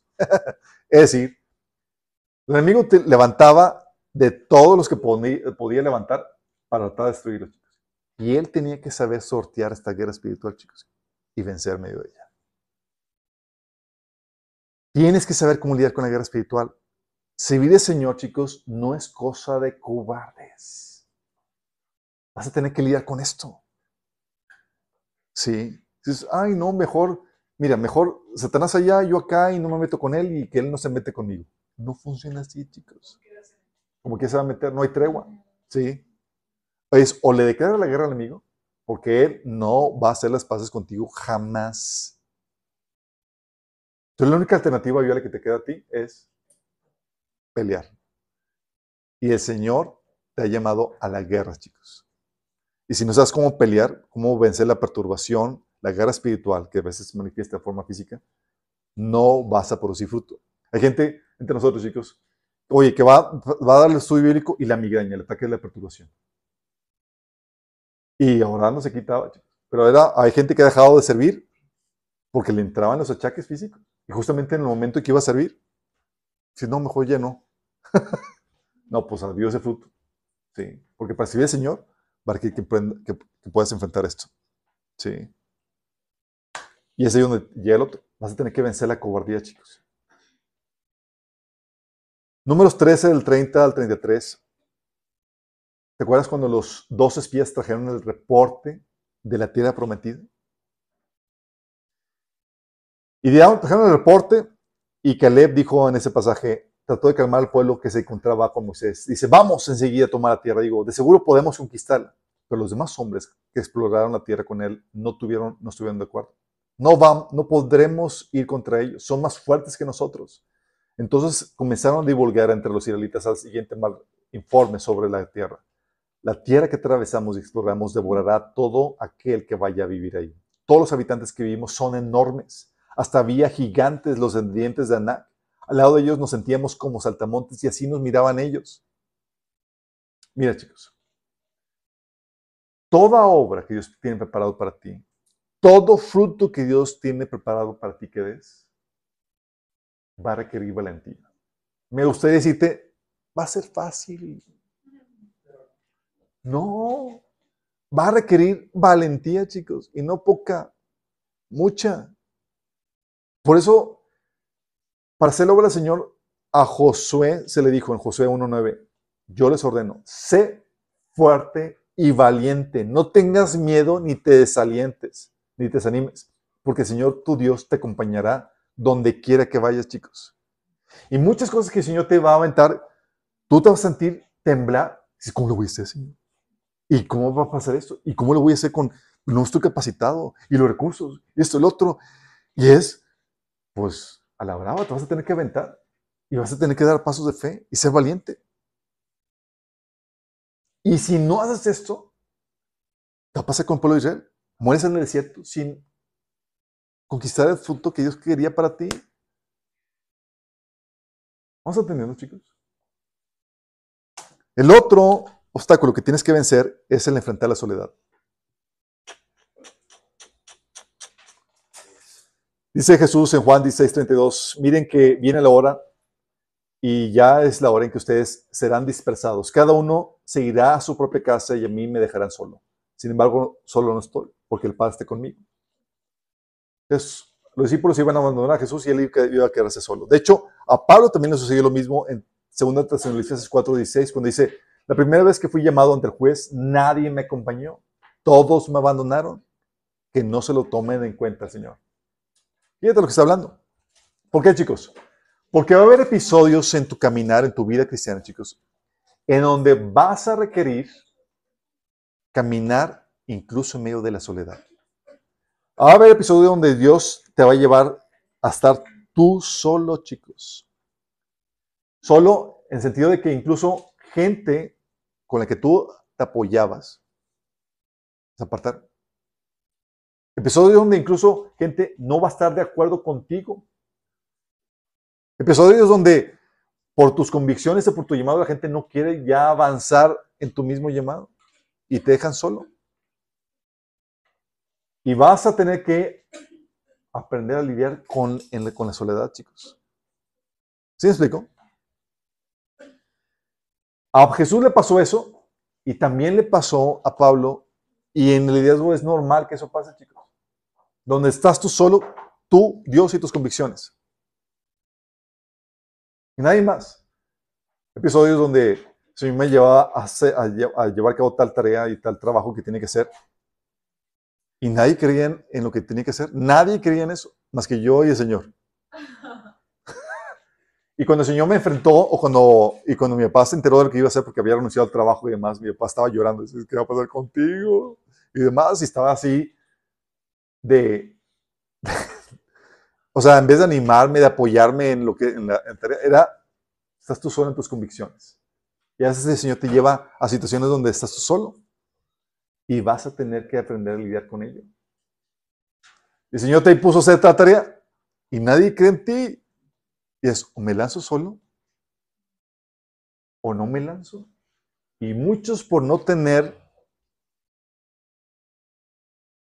la pilmama, quien les acompañe, se quedan sin producir fruto para Dios, chicos. Sí. Es que si no me acompañan, no voy. ¿Te acuerdas lo que pasó con este Barak? Que le dice, ¿cómo se llama la profetisa? Las Déboras. Le dijo, oye, prepara tu ejército y ve a vencer. El Señor quiere que venzas. Y si no vas conmigo, no voy. ok, no más que la gloria ya no va a ser para ti. Sí, una mujer se va a llevar el mérito. Qué Qué duro pan. Parte del fruto, chicos, a lo que vas a tener que enfrentar también es enfrentar la presión, la perplejidad, el sentirte abrumado. 2 Corintios 11, del 28-29 dice, además de todo esto, a diario llevo la carga de mi preocupación por todas las iglesias. ¿Quién está débil sin que yo sienta esa misma debilidad? ¿Quién se ha dejado llevar por mal camino sin que yo arda de enojo? Pablo diciendo que tiene que llevar la carga de todas las iglesias, chicos. A veces Pablo, en 2 Tesalonicenses 3, del 1 al 5, te habla del estrés que tenía que pasar al no saber qué onda con, la iglesia que había acabado, de fundar en Tesalónica. Porque es parte del costo de dar fruto, chicos, lidiar con la angustia, con la presión, con la, con la, perplejidad, sentirte abrumado. En ese pasaje, 1 Tesalonicenses 3, del 1 al 5, dice Pablo, por tanto, ya no pudimos soportarlo más. Pensamos que era mejor quedarnos solos en Atenas. Así que enviamos a Timoteo, hermano nuestro y colaborador de Dios en el Evangelio de Cristo, con el fin de afianzarlos y animarlos en la fe. Para que nadie fuera perturbado por estos sufrimientos. Ustedes saben que se nos destinó, se nos destinó para esto. Pues cuando estábamos con ustedes les advertimos que íbamos a padecer sufrimientos. Y así sucedió. Por eso cuando ya no pude soportarlo más, mandé a Timoteo a indagar acerca de su fe. No fue no fuera que el tentador los hubiera inducido a hacer lo malo y que nuestro trabajo hubiera sido en vano. Estaban estresados al no saber cómo estaba su situación, chicos. 2 Corintios 4, del 7 al 11 dice Pablo, pero tenemos este tesoro en vasijas de barro para que sea para que se vea que tan sublime poder viene de Dios y no de nosotros. Nos vemos atribulados en todo, pero no abatidos, perplejos, pero no desesperados, perseguidos, pero no abandonados, derribados, pero no destruidos. Donde quiera que vamos, llevamos en nuestro cuerpo la muerte de Jesús para que también su vida se manifieste en nuestro cuerpo. Pues a nosotros los que vivimos siempre se nos entrega la muerte por causa de Jesús, para que también su vida se manifieste en nuestro cuerpo mortal. Así que la muerte actúa en nosotros y nos es la vida. De hecho, Pablo menciona que él se acreditaba como servidor de Dios en 2 de Corintios 6, 4, cuando decía, nos acreditamos como servidor de Dios en sufrimientos, privaciones y angustias. ¿Por qué? Porque para producir frutos va a llegar, va a implicar adquirir pesos de responsabilidad, chicos, que te van a quitar el sueño muchas veces. O que te van a poner una carga de preocupación y de estrés que va a ser difícil a veces de lidiar, chicos. Sí, vas a tener que aprender a lidiar con esa angustia, con esa perplejidad. El Señor te lanzó eso y hay un montón de cosas que dependen de ti. Y contigo, ¿cómo hacemos esto? Que tú, Señor, ¿cómo la...? es aventarte a tomar una responsabilidad que muchas veces no sabes cómo responder a ella, chicos. Y Pablo tenía que resolver un montón de problemáticas. Imagínate, iba a la iglesia de Tesalonicenses, fonda la iglesia en, tres fines de semana, se va, y luego resulta que vino una persecución tremenda sobre esa iglesia. Funda la iglesia de Corintios, se va, y luego divididos con estafas entre unos con otros, con inmoralidad sexual, y era... Y resolver problemática tras problemática. Muchas veces para producir fruto tenemos, tienes que abocarte a apagar un montón de fuegos, a resolver un montón de problemáticas. Que dices, que dices, oye, es que una vida de paz y tranquilidad. Sorry. ¿Quieres producir fruto? Olvídate de eso. Un hermano que me decía, es que yo quiero vivir una vida tranquila, así en paz, que el Señor me ejercite. No. Aburrido. La vida aburrida, muchos prefieren así, una vida aburrida. así no opera esto. ¿Sí? la vida, chicos, que te lleva a la realización de tu propósito, es una vida con ese tipo de emociones cardíacas. No apta para cardíacos, chicos. Sí. Y dices, es una montaña rusa, chicos. Así gritamos de emoción y de alegría, ¡eh! y otros de, susto y terror. ¡oh! Sí, sí.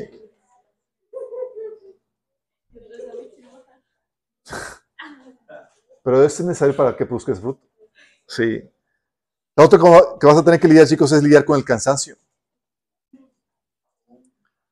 Tú tienes a Jesús en Mateo 24, el episodio cuando estaba en la tormenta, chicos. Estaba en la barca y tú sabes qué pasó en esa barca. Vino una tormenta y Jesús estaba, ¿qué? Haciéndose el dormido. Estaba, chicos, tan cansado que ni siquiera una tormenta lo pudo levantar, chicos. Hay gente que dice, es que no sé, me falta, no, no, no he podido dormir. A lo mejor te falta chambear en tu propósito. Porque en serio, hacerle sobre Dios va a implicar que te lleva a veces al desgaste total. De hecho, en Juan 4, de 6 a 6, tú ves el episodio donde dice que, que Jesús tenía que atravesar eh, por Samaria. Dice que se fueron a pie. Y ahí estaba el pozo de Jacob. Jesús, fatigado del camino, se sentó junto al pozo. Y era cerca de mediodía. Fatigado del camino, chicos. Y a veces uno dice, Señor, ¿por qué no le conseguiste un corcel blanco, un caballito, un burrito tan siquiera? Señor, no. A patín, órale. Cansado, chicos, de tanto caminar. Pero en eso, Dios estaba glorificando y cumpliendo el propósito de Dios, chicos. A veces llevar a cabo la obra de Dios va a implicar un desgaste físico en, en extremo. 1 Corintios 4.12 dice, trabajamos hasta el cansancio con nuestras propias manos. Fíjate que dice que no que trabajamos más o menos, hasta el cansancio. Sí. Vas a tener que lidiar con eso.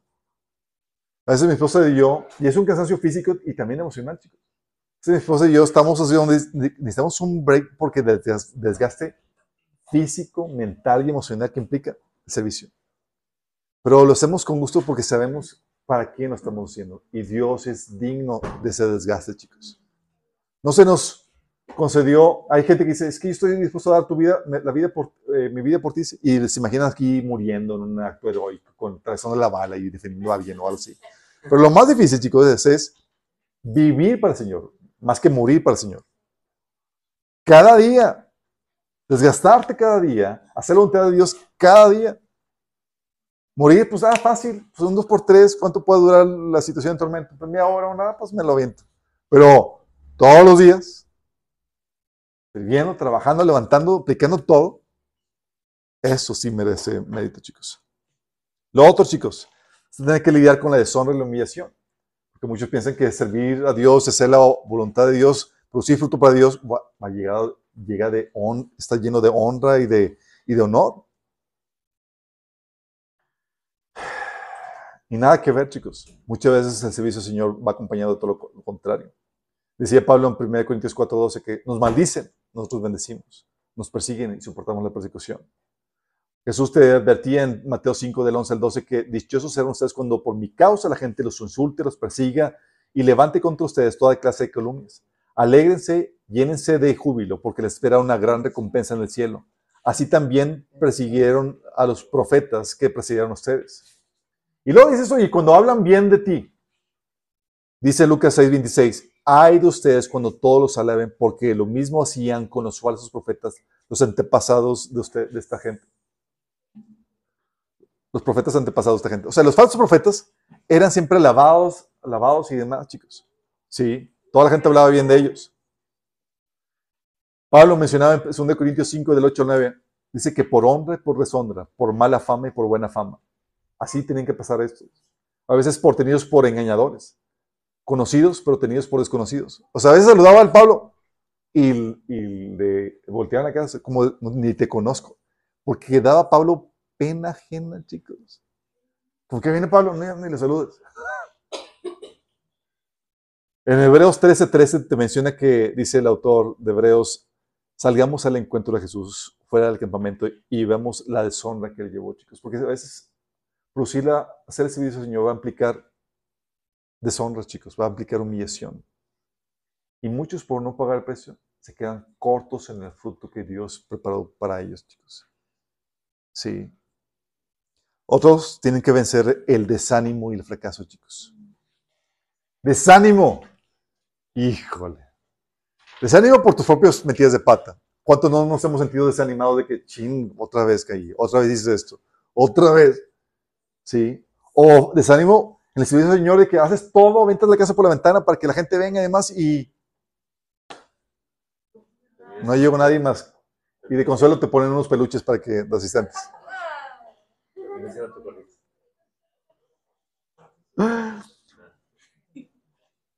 Dice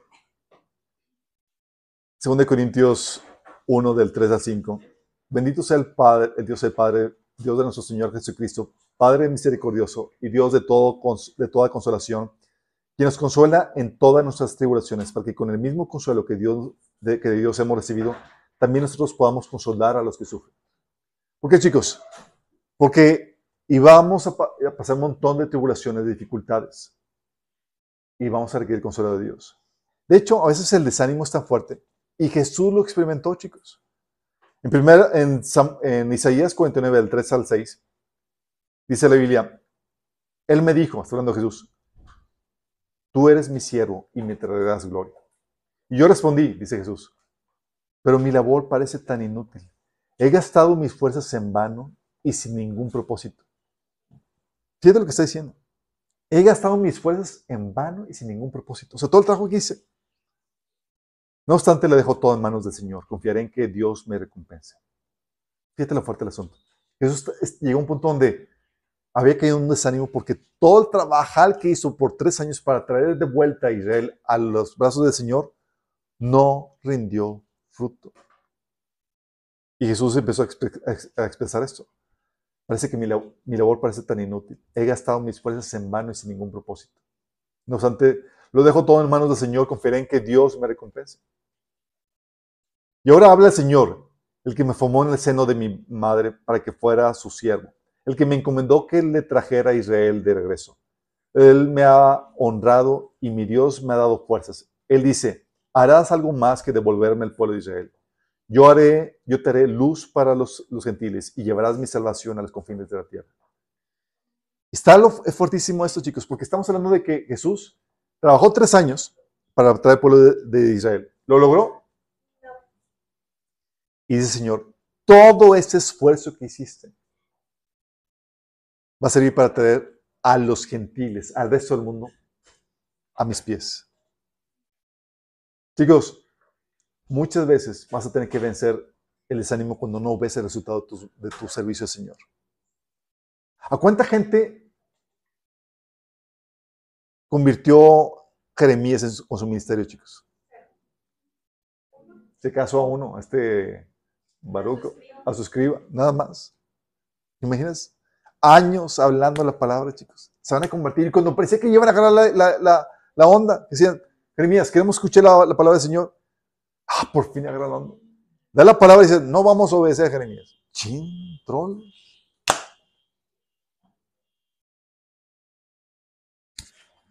Lo mismo hizo Jeremías, lo mismo dice Isaías, chicos. ¿Sí? ¿Quién ha creído nuestro mensaje y a quién se ha revelado el brazo del Señor? ¿Quién nos ha creído? O sea, el Señor te manda a predicar y demás y nadie se convirtió. Y lo grueso del asunto, chicos, es que muchas veces el trabajo que el Señor te lleva a hacer es para gente que incluso no ves o para afectar a gente que ni siquiera conoces. Dice 1 Pedro 1:12, a ellos se les reveló que no se estaba sirviendo a sí mismos, sino que les servían a ustedes. Está hablando de que los, los profetas, chicos, se les había revelado de que no estaban sirviéndolos a esa generación, sino era la iglesia. A una generación que ni siquiera sus ojos habían visto. ¿Te imaginas? Qué grueso. Y muchas veces nosotros, de hecho, la manera en que muchas veces nos, nos sostenemos nosotros es por el entendimiento de que el trabajo y servicio que estamos haciendo es para mucha gente que no vemos o que no conocemos y no conoceremos, chicos. Que trasciende el espacio aquí y que trasciende también el tiempo, chicos, porque sabemos que mucha gente durante la tribulación va a estar escuchando este, este material. Y la forma como vemos, a veces nos tenemos, cuando vemos que a veces no llega casi nadie, etcétera, porque nos reponemos de esta forma, chicos. Pero a veces tienes que reponerte del, del desánimo. Y el fruto que Dios tiene preparado para ti es, va a que te repongas del desánimo y que te repongas del fracaso. Porque si tú no lo haces, si tú tiras la toalla y dices, no, esto no sirve para nada, terminarás truncando el propósito de Dios para tu vida y no vas a conseguir hacer las buenas obras que Dios preparó en tu mano para ti. El otro, chicos, mantener el primer amor. Mantenerte enamorado de Dios. Híjole. El reclamo de Jesús a la iglesia de Éfeso en Apocalipsis 2.4 es que tengo en tu contra que has abandonado tu primer amor. De hecho, algo, era algo que estaba empezando a suceder con la iglesia de Corintios. 1 Corintios 11, del 1 al 3 dice Pablo a la iglesia de Corintios, espero que toleren un poco, eh, que toleren un poco más mis tonterías. Por favor, ténganme paciencia, pues lo celo con el celo de mi Dios. Los prometí como una novia pura a su único esposo, a Cristo. Pero temo que de alguna manera su pura y completa devoción a Cristo se corrompa, tal como Eva fue engañada por la astucia de la serpiente. Estaba temeroso Pablo de que la devoción que tenían ellos por Dios estuviera siendo desviada por el engaño de Satanás. Y todos corremos eso, chicos. Pero es un riesgo donde si tú dejas, si tú pierdes ese primer amor, chicos, ese primer paso para que todo se, se, se, se. A Dios propósito, Dios sentido todo, porque la única razón por la cual pagamos el precio para producir el fruto que Dios tiene para nosotros, chicos, es nuestro amor y devoción por Dios. Nos sentimos en deuda con, Él por lo que Él ha hecho por nosotros. Si pierdes el primer amor, a Dios, todo se empieza a descarrilar. Y mantenerlo, chicos, es un precio. Buscarlo cada día, buscar enamorarte de Dios. Hay gente que perdió el primer amor, chicos, y todo empieza a sucumbir. Iglesias con excelente doctrina, chicos, que perdieron el, el primer amor. Iglesias tradicionales, reformadas, chicos, se desviaron por completo porque pierdes el primer amor, la doctrina eventualmente se va a desviar. Y se convirtió en iglesias liberales y demás que ya no les interesaba agradar a Dios. Ahora su, su primer amor era agradar al mundo, chicos. Y por último, persistir, chicos. Implica que ante la infinidad de caídas y retrocesos, tú te levantas y persistes en el camino, chicos. Dice Proverbios 24, 16, porque siete veces podrá caer el justo, pero otras tantas se levantará. Hay cristianos, chicos, que por la falta de persistencia en su caminar, tiraron la toalla, ya sea por desánimo, por lo que tú quieras, dejaron de cumplir, de, congregarse, dejaron de tener los hábitos cristianos y demás. Se, se rindieron ante la prueba, ante el sufrimiento, ante la persecución y terminaron tirando la toalla, chicos. Y por lo mismo no produjeron fruto. Y la Biblia menciona que la persistencia es ingrediente crucial para la producción de fruto. Dice Lucas 8:15. Parte de la, semilla cayó en buen terreno. Estos son los que oyen la palabra con corazón noble y bueno y la retienen. Y como perseveran, producen una buena cosecha. Dice, como perseveran, entonces producen una buena cosecha, chicos. Porque si no perseveras en, correr la, carrera, chicos, vas a terminar truncada a propósito de para tu vida y el fruto que Dios quería que tú produjeras se va a dejar de producir. Dice Hebreos 10:36, ustedes necesitan perseverar para que después de haber cumplido la voluntad de Dios reciban lo que Él ha prometido. Porque de nada sirve que hayas comenzado bien o que te hayas mantenido bien a media carrera y luego tires todo por la borda. Cero recompensa. Gálatas 6, 9 dice que, que no nos cansemos pues de hacer el bien porque a su tiempo segaremos si no desmayamos. Es decir, si no nos damos por vencido, si no nos desanimamos. Por algo Pablo decía en 1 Timoteo 4:16, ten cuidado de ti mismo y de la doctrina, persiste en ello, pues haciendo esto te salvarás a ti mismo y a los que te llevan. El llamado a Jesús en Apocalipsis era, aférrate a lo que tienes para que nadie te quite la corona. La persistencia, chicos, es lo que te lleva a aferrarte, a no soltar lo que ya tienes. Qué complejo, ¿verdad? Producir fruto. ¿Te das cuenta por qué hay poca gente que produce fruto para el Señor, como debe ser? Básicamente es el camino para vencer la, naturaleza pecaminosa. Si se acuerdan cuando vimos el taller de ser humano, habíamos platicado que la naturaleza pecaminosa te lleva al egoísmo versus el amor, a, lo, a buscar lo inmediato versus lo tardado, a buscar lo sencillo versus lo laborioso, a buscar el placer versus el sacrificio, a buscar lo, sup- a fijarte en lo superficial versus lo interior, a ser pasivo versus la iniciativa, a la responsabilidad versus la responsabilidad, al orgullo versus la humildad, a la rebelión versus la sumisión, a ser emocional versus lo racional, al desenfreno versus la templanza, y el amor al mundo por el amor en vez del amor a Dios. El camino a producir fruto, chicos, lo que te obstaculiza a producir fruto es tu naturaleza pecaminosa, que tienes que vencer, chicos. Tienes que pagar el precio. Y luego lo, grueso, chicos, es que lo que muchas veces vemos en la iglesia es muchas obras, trabajos, acciones, actividades, pero muchas veces no es un fruto que tenga la calidad requerida, chicos. Muchas obras que se hicieron, pero para gloria personal, para ser vistos, para ser admirados. ¿Y ese fruto que crees? No trae ninguna recompensa. Obras que se hicieron violando sus mandamientos, mintiendo, robando, en desobediencia. Escribe para el Señor. ¿Le para servicio al Señor? Hay gente, chicos, que, les he platicado, han robado Biblias para leerla. Aquí no. Aquí no. Recuerdo cuando yo solía frecuentar mucho las librerías cristianas, decía, oye hermano, no me lo vas a creer, me decía el, el dueño de la librería, aquí me han robado varias Biblias. Si llegan hermanos y me las roban. Son hermanos. Sí,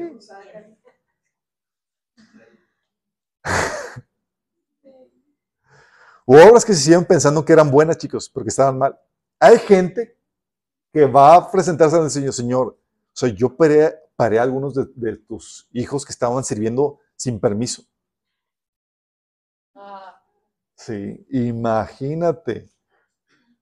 Gente, dice Jesús en, la Juan 16, del 1 al 2, que hay gente que van a pensar que sirven a Dios y que van a meter a algunos en la cárcel y a otros le van a quitar la vida pensando que están dando un servicio a Dios. Hay muchos cristianos que también van a estar, Pablo, ¿no? ¿Qué pensamos pero de Pablo también está persiguiendo pensando que servía a Dios. Pero también dentro del cuerpo de Cristo, chicos, se da esto.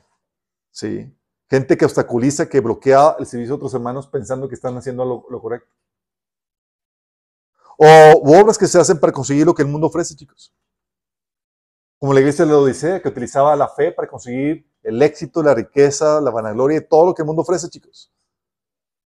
Sí. Fruto que no tiene la calidad requerida. Y hay muchas actividades y muchas cosas que los cristianos hacen que no es el fruto que Dios espera, chicos. O no tiene la calidad requerida. Por eso dice la Biblia en 1 Corintios 3, del 12 al 15. El que edifique sobre este fundamento podrá usar una variedad de materiales. Oro, plata, joyas, maderas, heno, paja. Pero el día del juicio, el fuego revelará la clase de obra que cada constructor ha hecho. El fuego mostrará si la obra de alguien tiene algún valor. Si la obra permanece, este constructor recibirá una recompensa. Pero si la obra se muere, el constructor sufrirá una gran pérdida. El constructor se salvará, pero como quien apenas se escapa atravesando un muro de llamas. Es decir,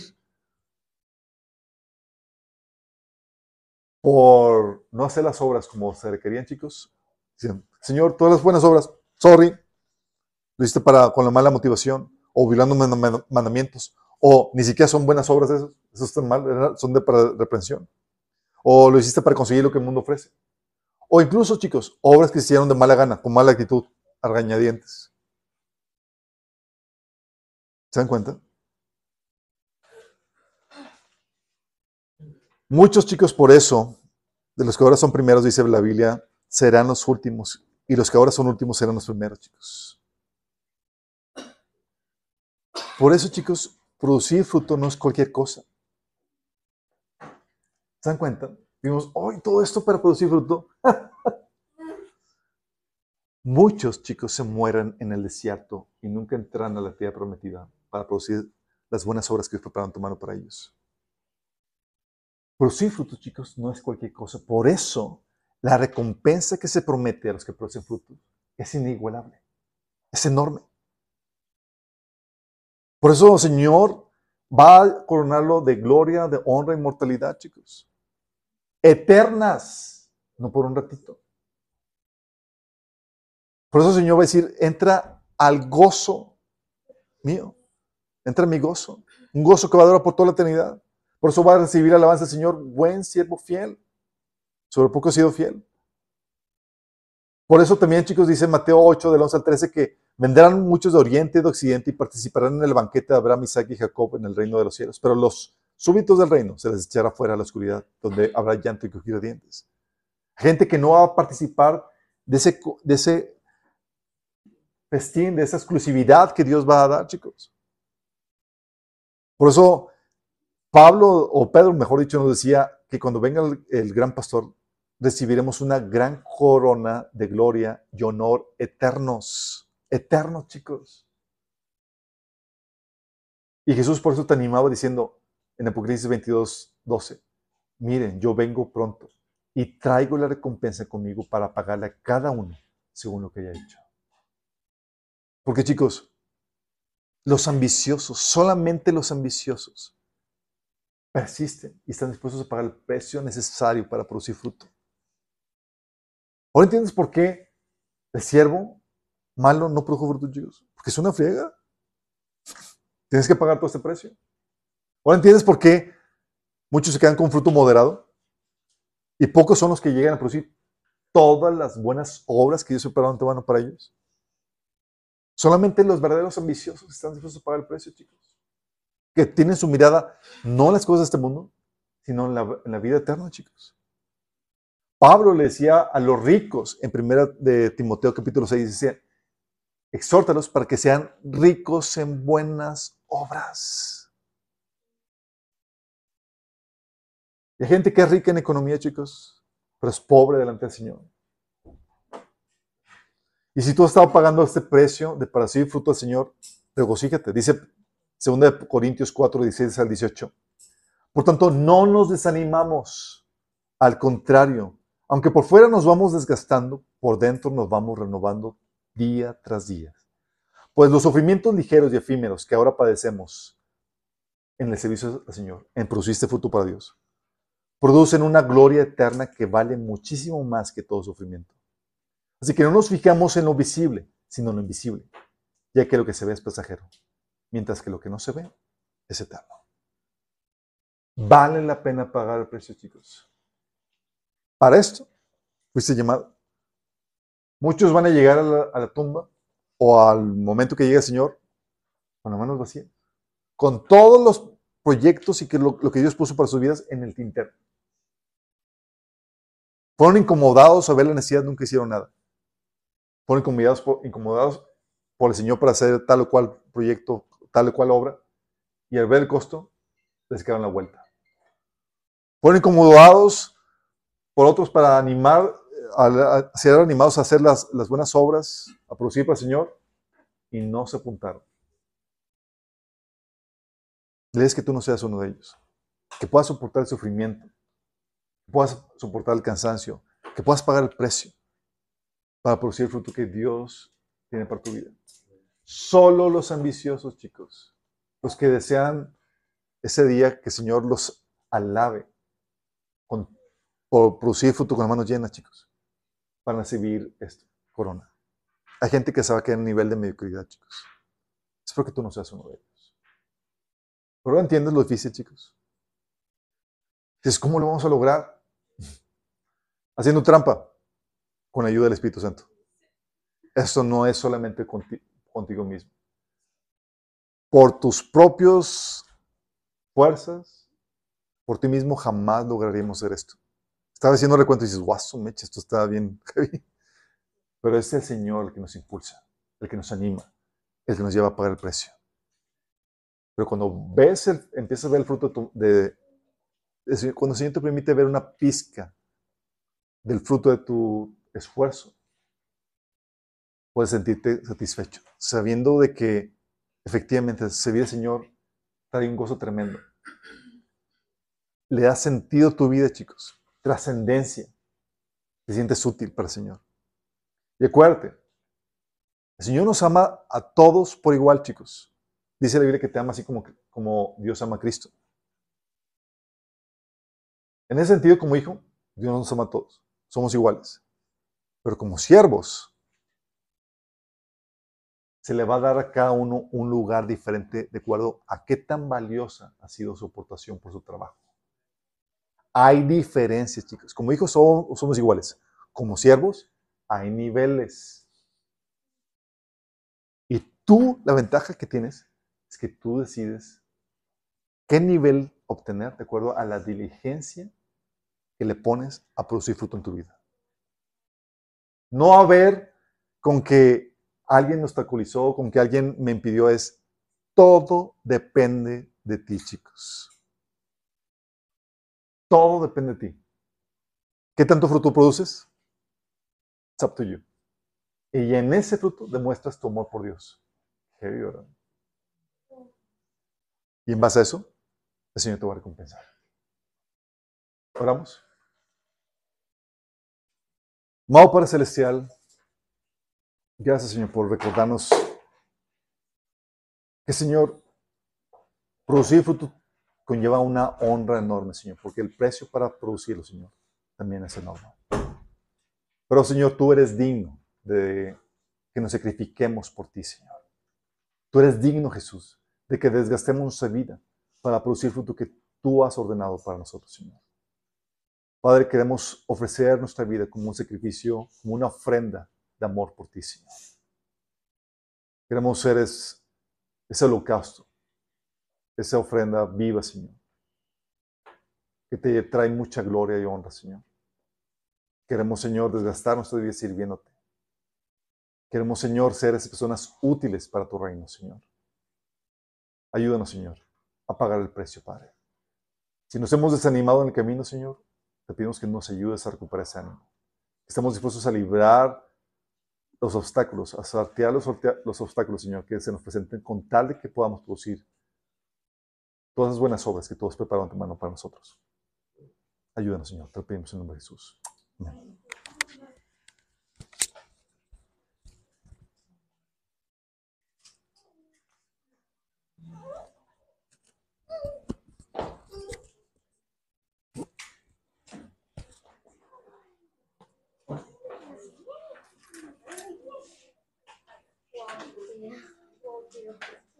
Qué buen tema tan verdadero, también que pues sí necesitamos escuchar, o sea, ya muy fuerte, la verdad. Pero pues también nos edifica, ¿no? Nos edifica mucho. Qué bueno, que les edifico.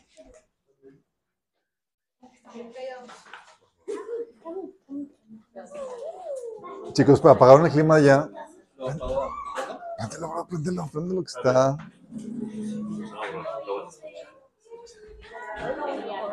¿Te escuchas? ¿En serio? Wow, wow. Y ya con eso se hace que micrófonos cargar más o directo. Entonces la consolita estamos, no, estamos desperdiciándolo, bro.